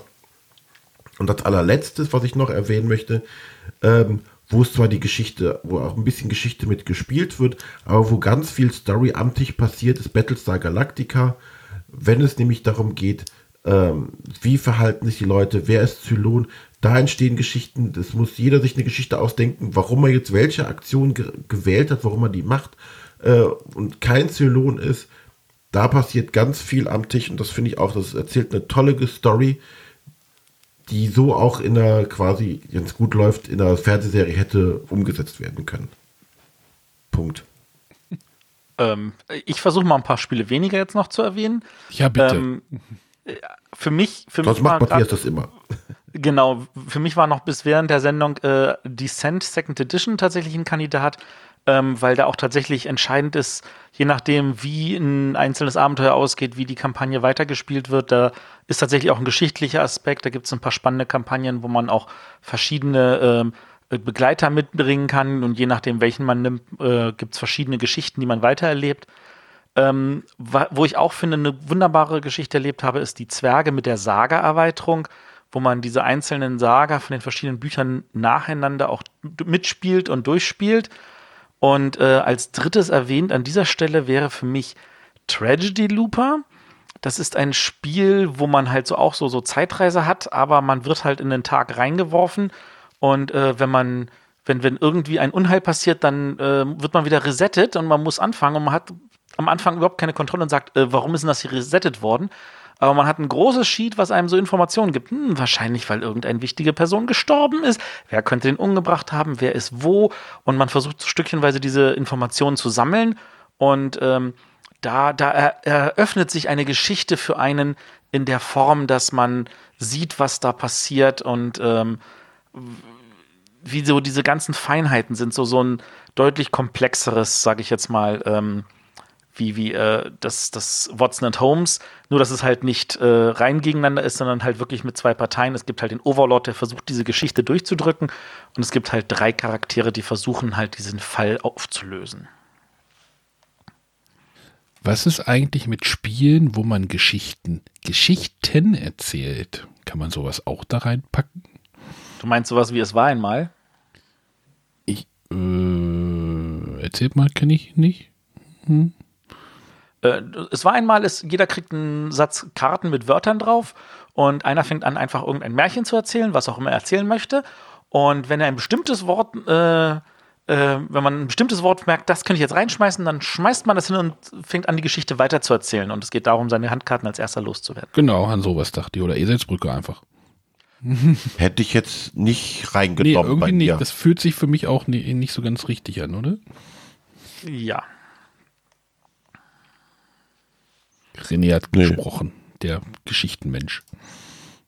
Punkt. Basta. Was? Ausrufezeichen.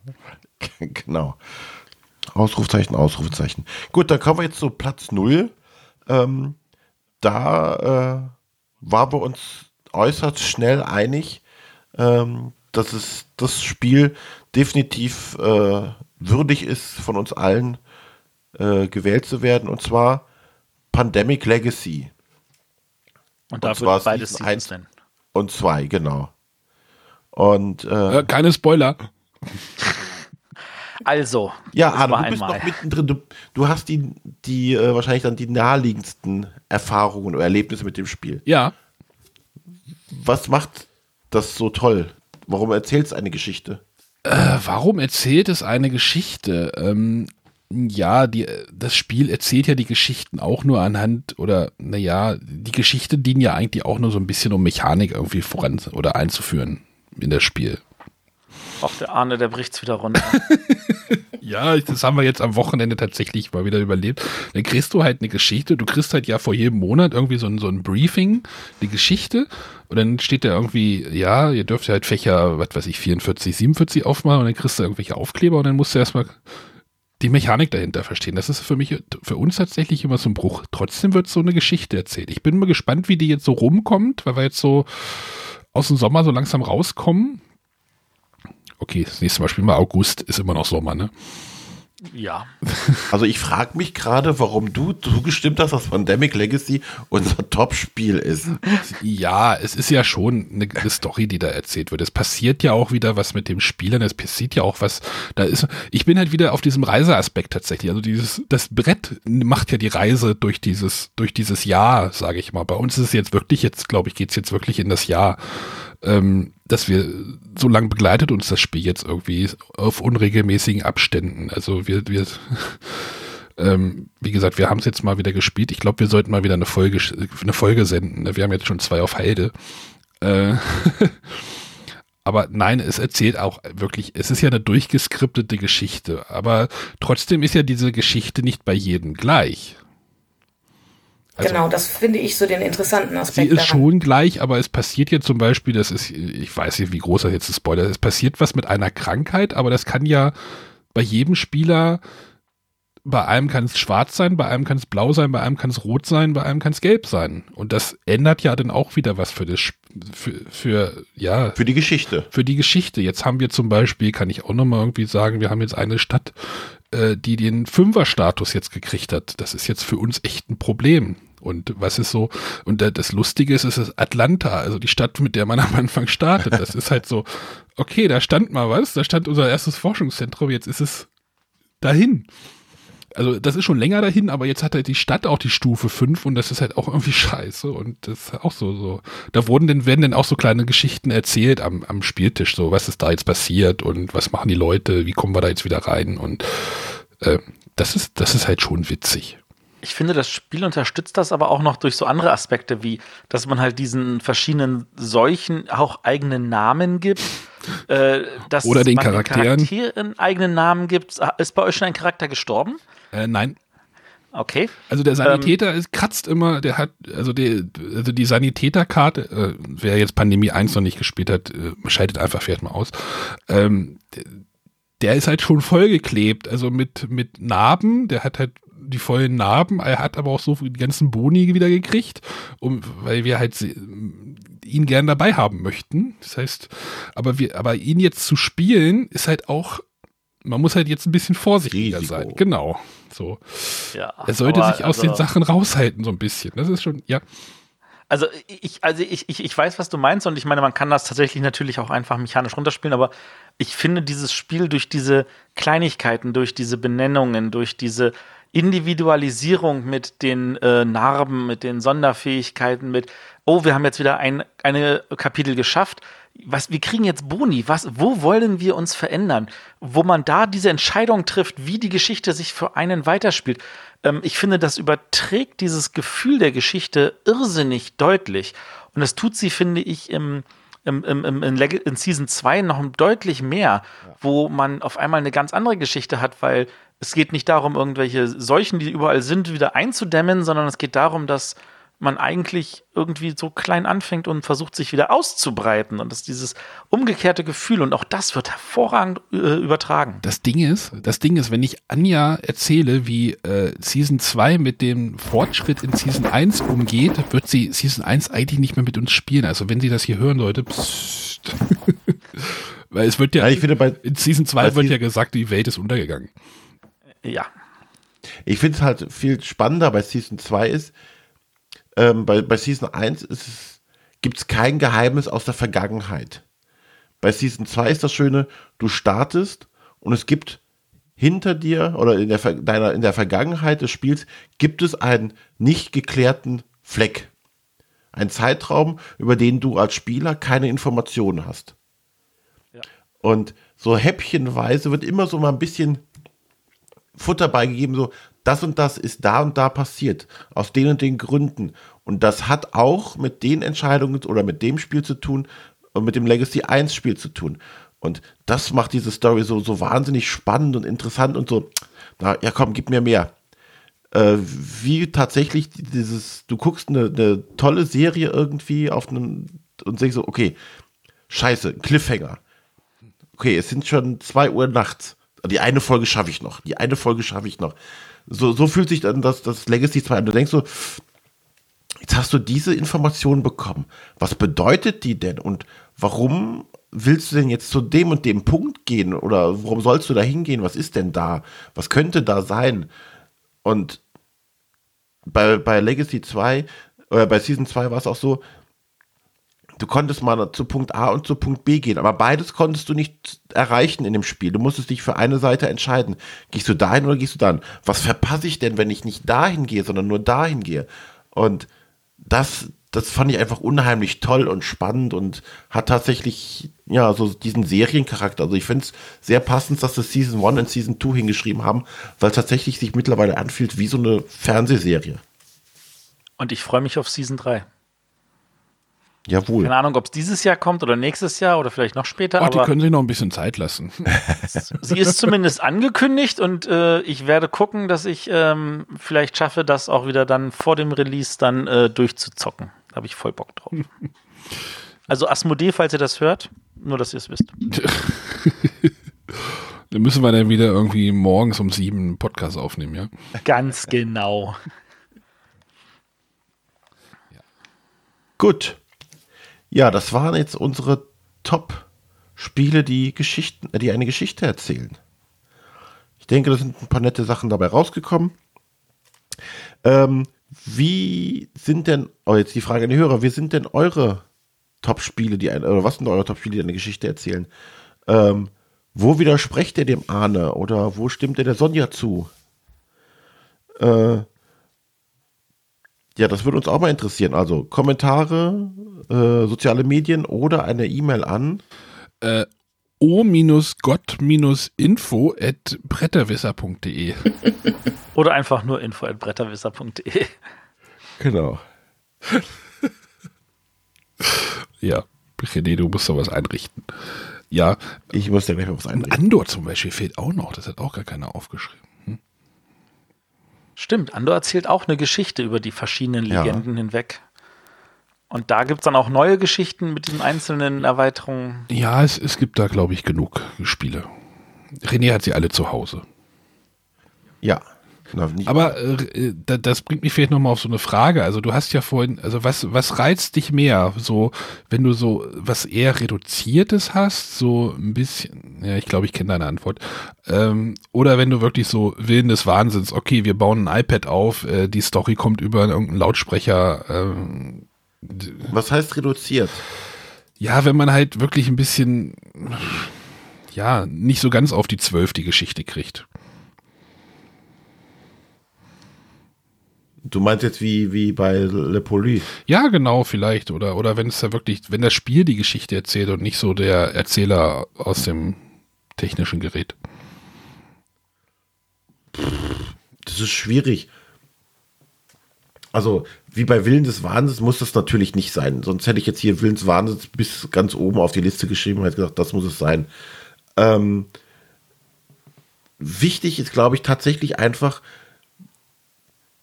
die Geschichte an sich muss gut sein. Es bringt mir nichts, wenn das so eine, so eine lame Story ist, äh, die, die, die keinen mitreißt. Ähm, jetzt mal zum Beispiel, ich fand die Geschichte bei äh, Rise of Queensdale fand ich fast nicht existent und äh, fand ich total langweilig. So, da wir bauen ein Schloss für die Königin und da kommt auch ab und zu so ein Hansel auf seinem Pferd vorbeigeritten und erzählt uns neue Regeln. Fandst du die in Charterstone besser? Gen genau, das war jetzt die Nein. nächste Frage.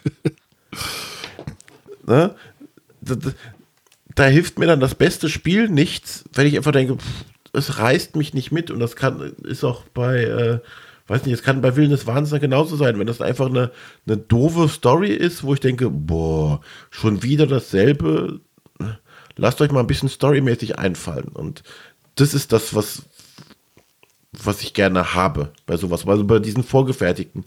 Ansonsten bei diesen Sandbox-Dingern, wo du also quasi mach, was du willst und äh, da bin ich selbst dafür verantwortlich. Da bin ich derjenige, der spannende Geschichten erzählen darf oder muss. Ja, ich glaube, ich bin einfach nicht so der Geschichtenmensch. Also als ihr vorhin von Flavortexten redetet, äh, habe ich so gedacht, so, uff, oh, hast du noch Also- nie einen durchgelesen? Ich gehöre auch eher zu den Leuten, die sich bei Pandemic Legacy halt eine Geschichte vorkauen lassen, als sie bei Shadows of Brimstone selber zu erleben. Ja, ich habe beides gern. Hauptsache es passiert irgendwas Spannendes. Ne? Also das, deswegen, ich mag keine Spiele, wo, wo halt nur Mechanik runtergespielt wird. Ne? So die klassischen Eurogames. So, ja, auf Madeira wird, Holz ab. Hey, das ist ganz viel Geschichte. wird Holz abgebaut und dann per Schiff weggefahren. Aha. ja. Ist doch schön, oder? Herzlichen Glückwunsch. Ist jetzt keine spannende Geschichte für mich. Das Spiel ist dabei erst dann egal, ob gut oder schlecht, aber das sind keine, lockt lock bei mir keine Emotionen. Das ist das, was ich haben möchte. Ich möchte, dass das Spiel Emotionen hervorlocken kann. Und das tut es bei mir am einfachsten, wenn es eine tolle Geschichte erzählt. Ich brauche die Geschichte nicht, aber ich, ich äh, bin mir sicher, ähm, dass, also ich, ich genieße es, wenn es eine gute Geschichte erzählt. ohne dass es dann in ein irgendwas ausartet. Genauso sehe ich das auch. Es ist für mich nicht zwingend notwendig, aber wenn es eine gute Geschichte ist, bin ich auch gerne dabei. Ich hätte ja noch mal eine Frage, das würde aber Frosted Games irgendwie so ein bisschen noch mal rein, reinholen. Dann lass es. Nein, also da in, in Reikold hast du ja auch eine Geschichte mit reingepackt. Wie kam das denn dazu? Ähm, das war einfach dieses Gefühl, da muss noch mehr rein. Also es ist tatsächlich so, ähm, ich habe ja auch extra dann noch einen, einen externen Redakteur dazu genommen, den lieben Lars Frauenrath, ähm, wo es dann so darum ging, so, also ich, das ist, das ist wirklich eine sehr rudimentäre Geschichte, die äh, René wahrscheinlich noch nicht mal als Story wahrnehmen wird. Aber es ging halt darum zu sagen, also äh, man kann das einfach so erleben, aber äh, man muss ja noch irgendwas anderes haben, was Tolles. Und ähm, das, das so mit diesen Szenarien, so in der zusammenhängenden Geschichte, war dann so der Aufhänger. Ja, das hatte mich irgendwie gereizt, weil es ist ja so ein klassischer, ja, ich sage jetzt mal Eurospiel, äh, aber da, dort hast du ja trotzdem dieses kleine Kampagnenelement.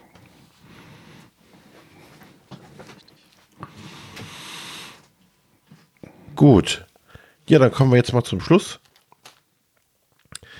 Machen das berühmte Schleifchen drum. Bedanken uns fürs Zuhören. Ähm, die nächste große Sendung ist dann, dann doch tatsächlich unser Rückblick Ja. auf vor zehn Jahre. Und äh, wissen wir schon, was wir nächste Woche mit der kleinen Sendung machen? Wie, ich habe noch ein Legacy-Tagebuch aus dem Oktober. Dann äh, Nächste Woche machen wir gleich die Rückschau und übernächste Woche dann das Legacy-Tagebuch. Nee. wir kaspern da irgendwas aus. Genau. Wir kaspern das aus. Wir kaspern das aus. Ich habe da so gedanklich halt, weil Nürnberg halt auch vor der Tür steht und ich ja eine Woche ausfalle, habe ich das so im Kopf. Äh, ich falle übrigens auch an einem Woche. Äh, naja, egal. Das können wir gleich Genau, das auskaspern. kaspern wir aus und dann lasst euch einfach überraschen, was nächste Woche ist. Genau, Entweder so oder so oder ganz anders. genau. Und überhaupt. Und äh, bis zum nächsten Mal. Äh, Rückblick, ja, äh, habe ich nicht. So. Okay.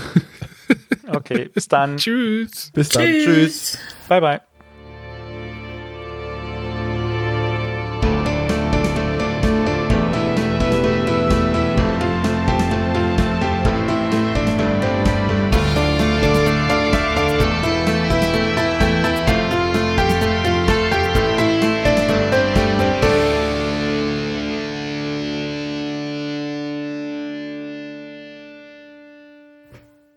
Waren Rum auch schon wieder alle.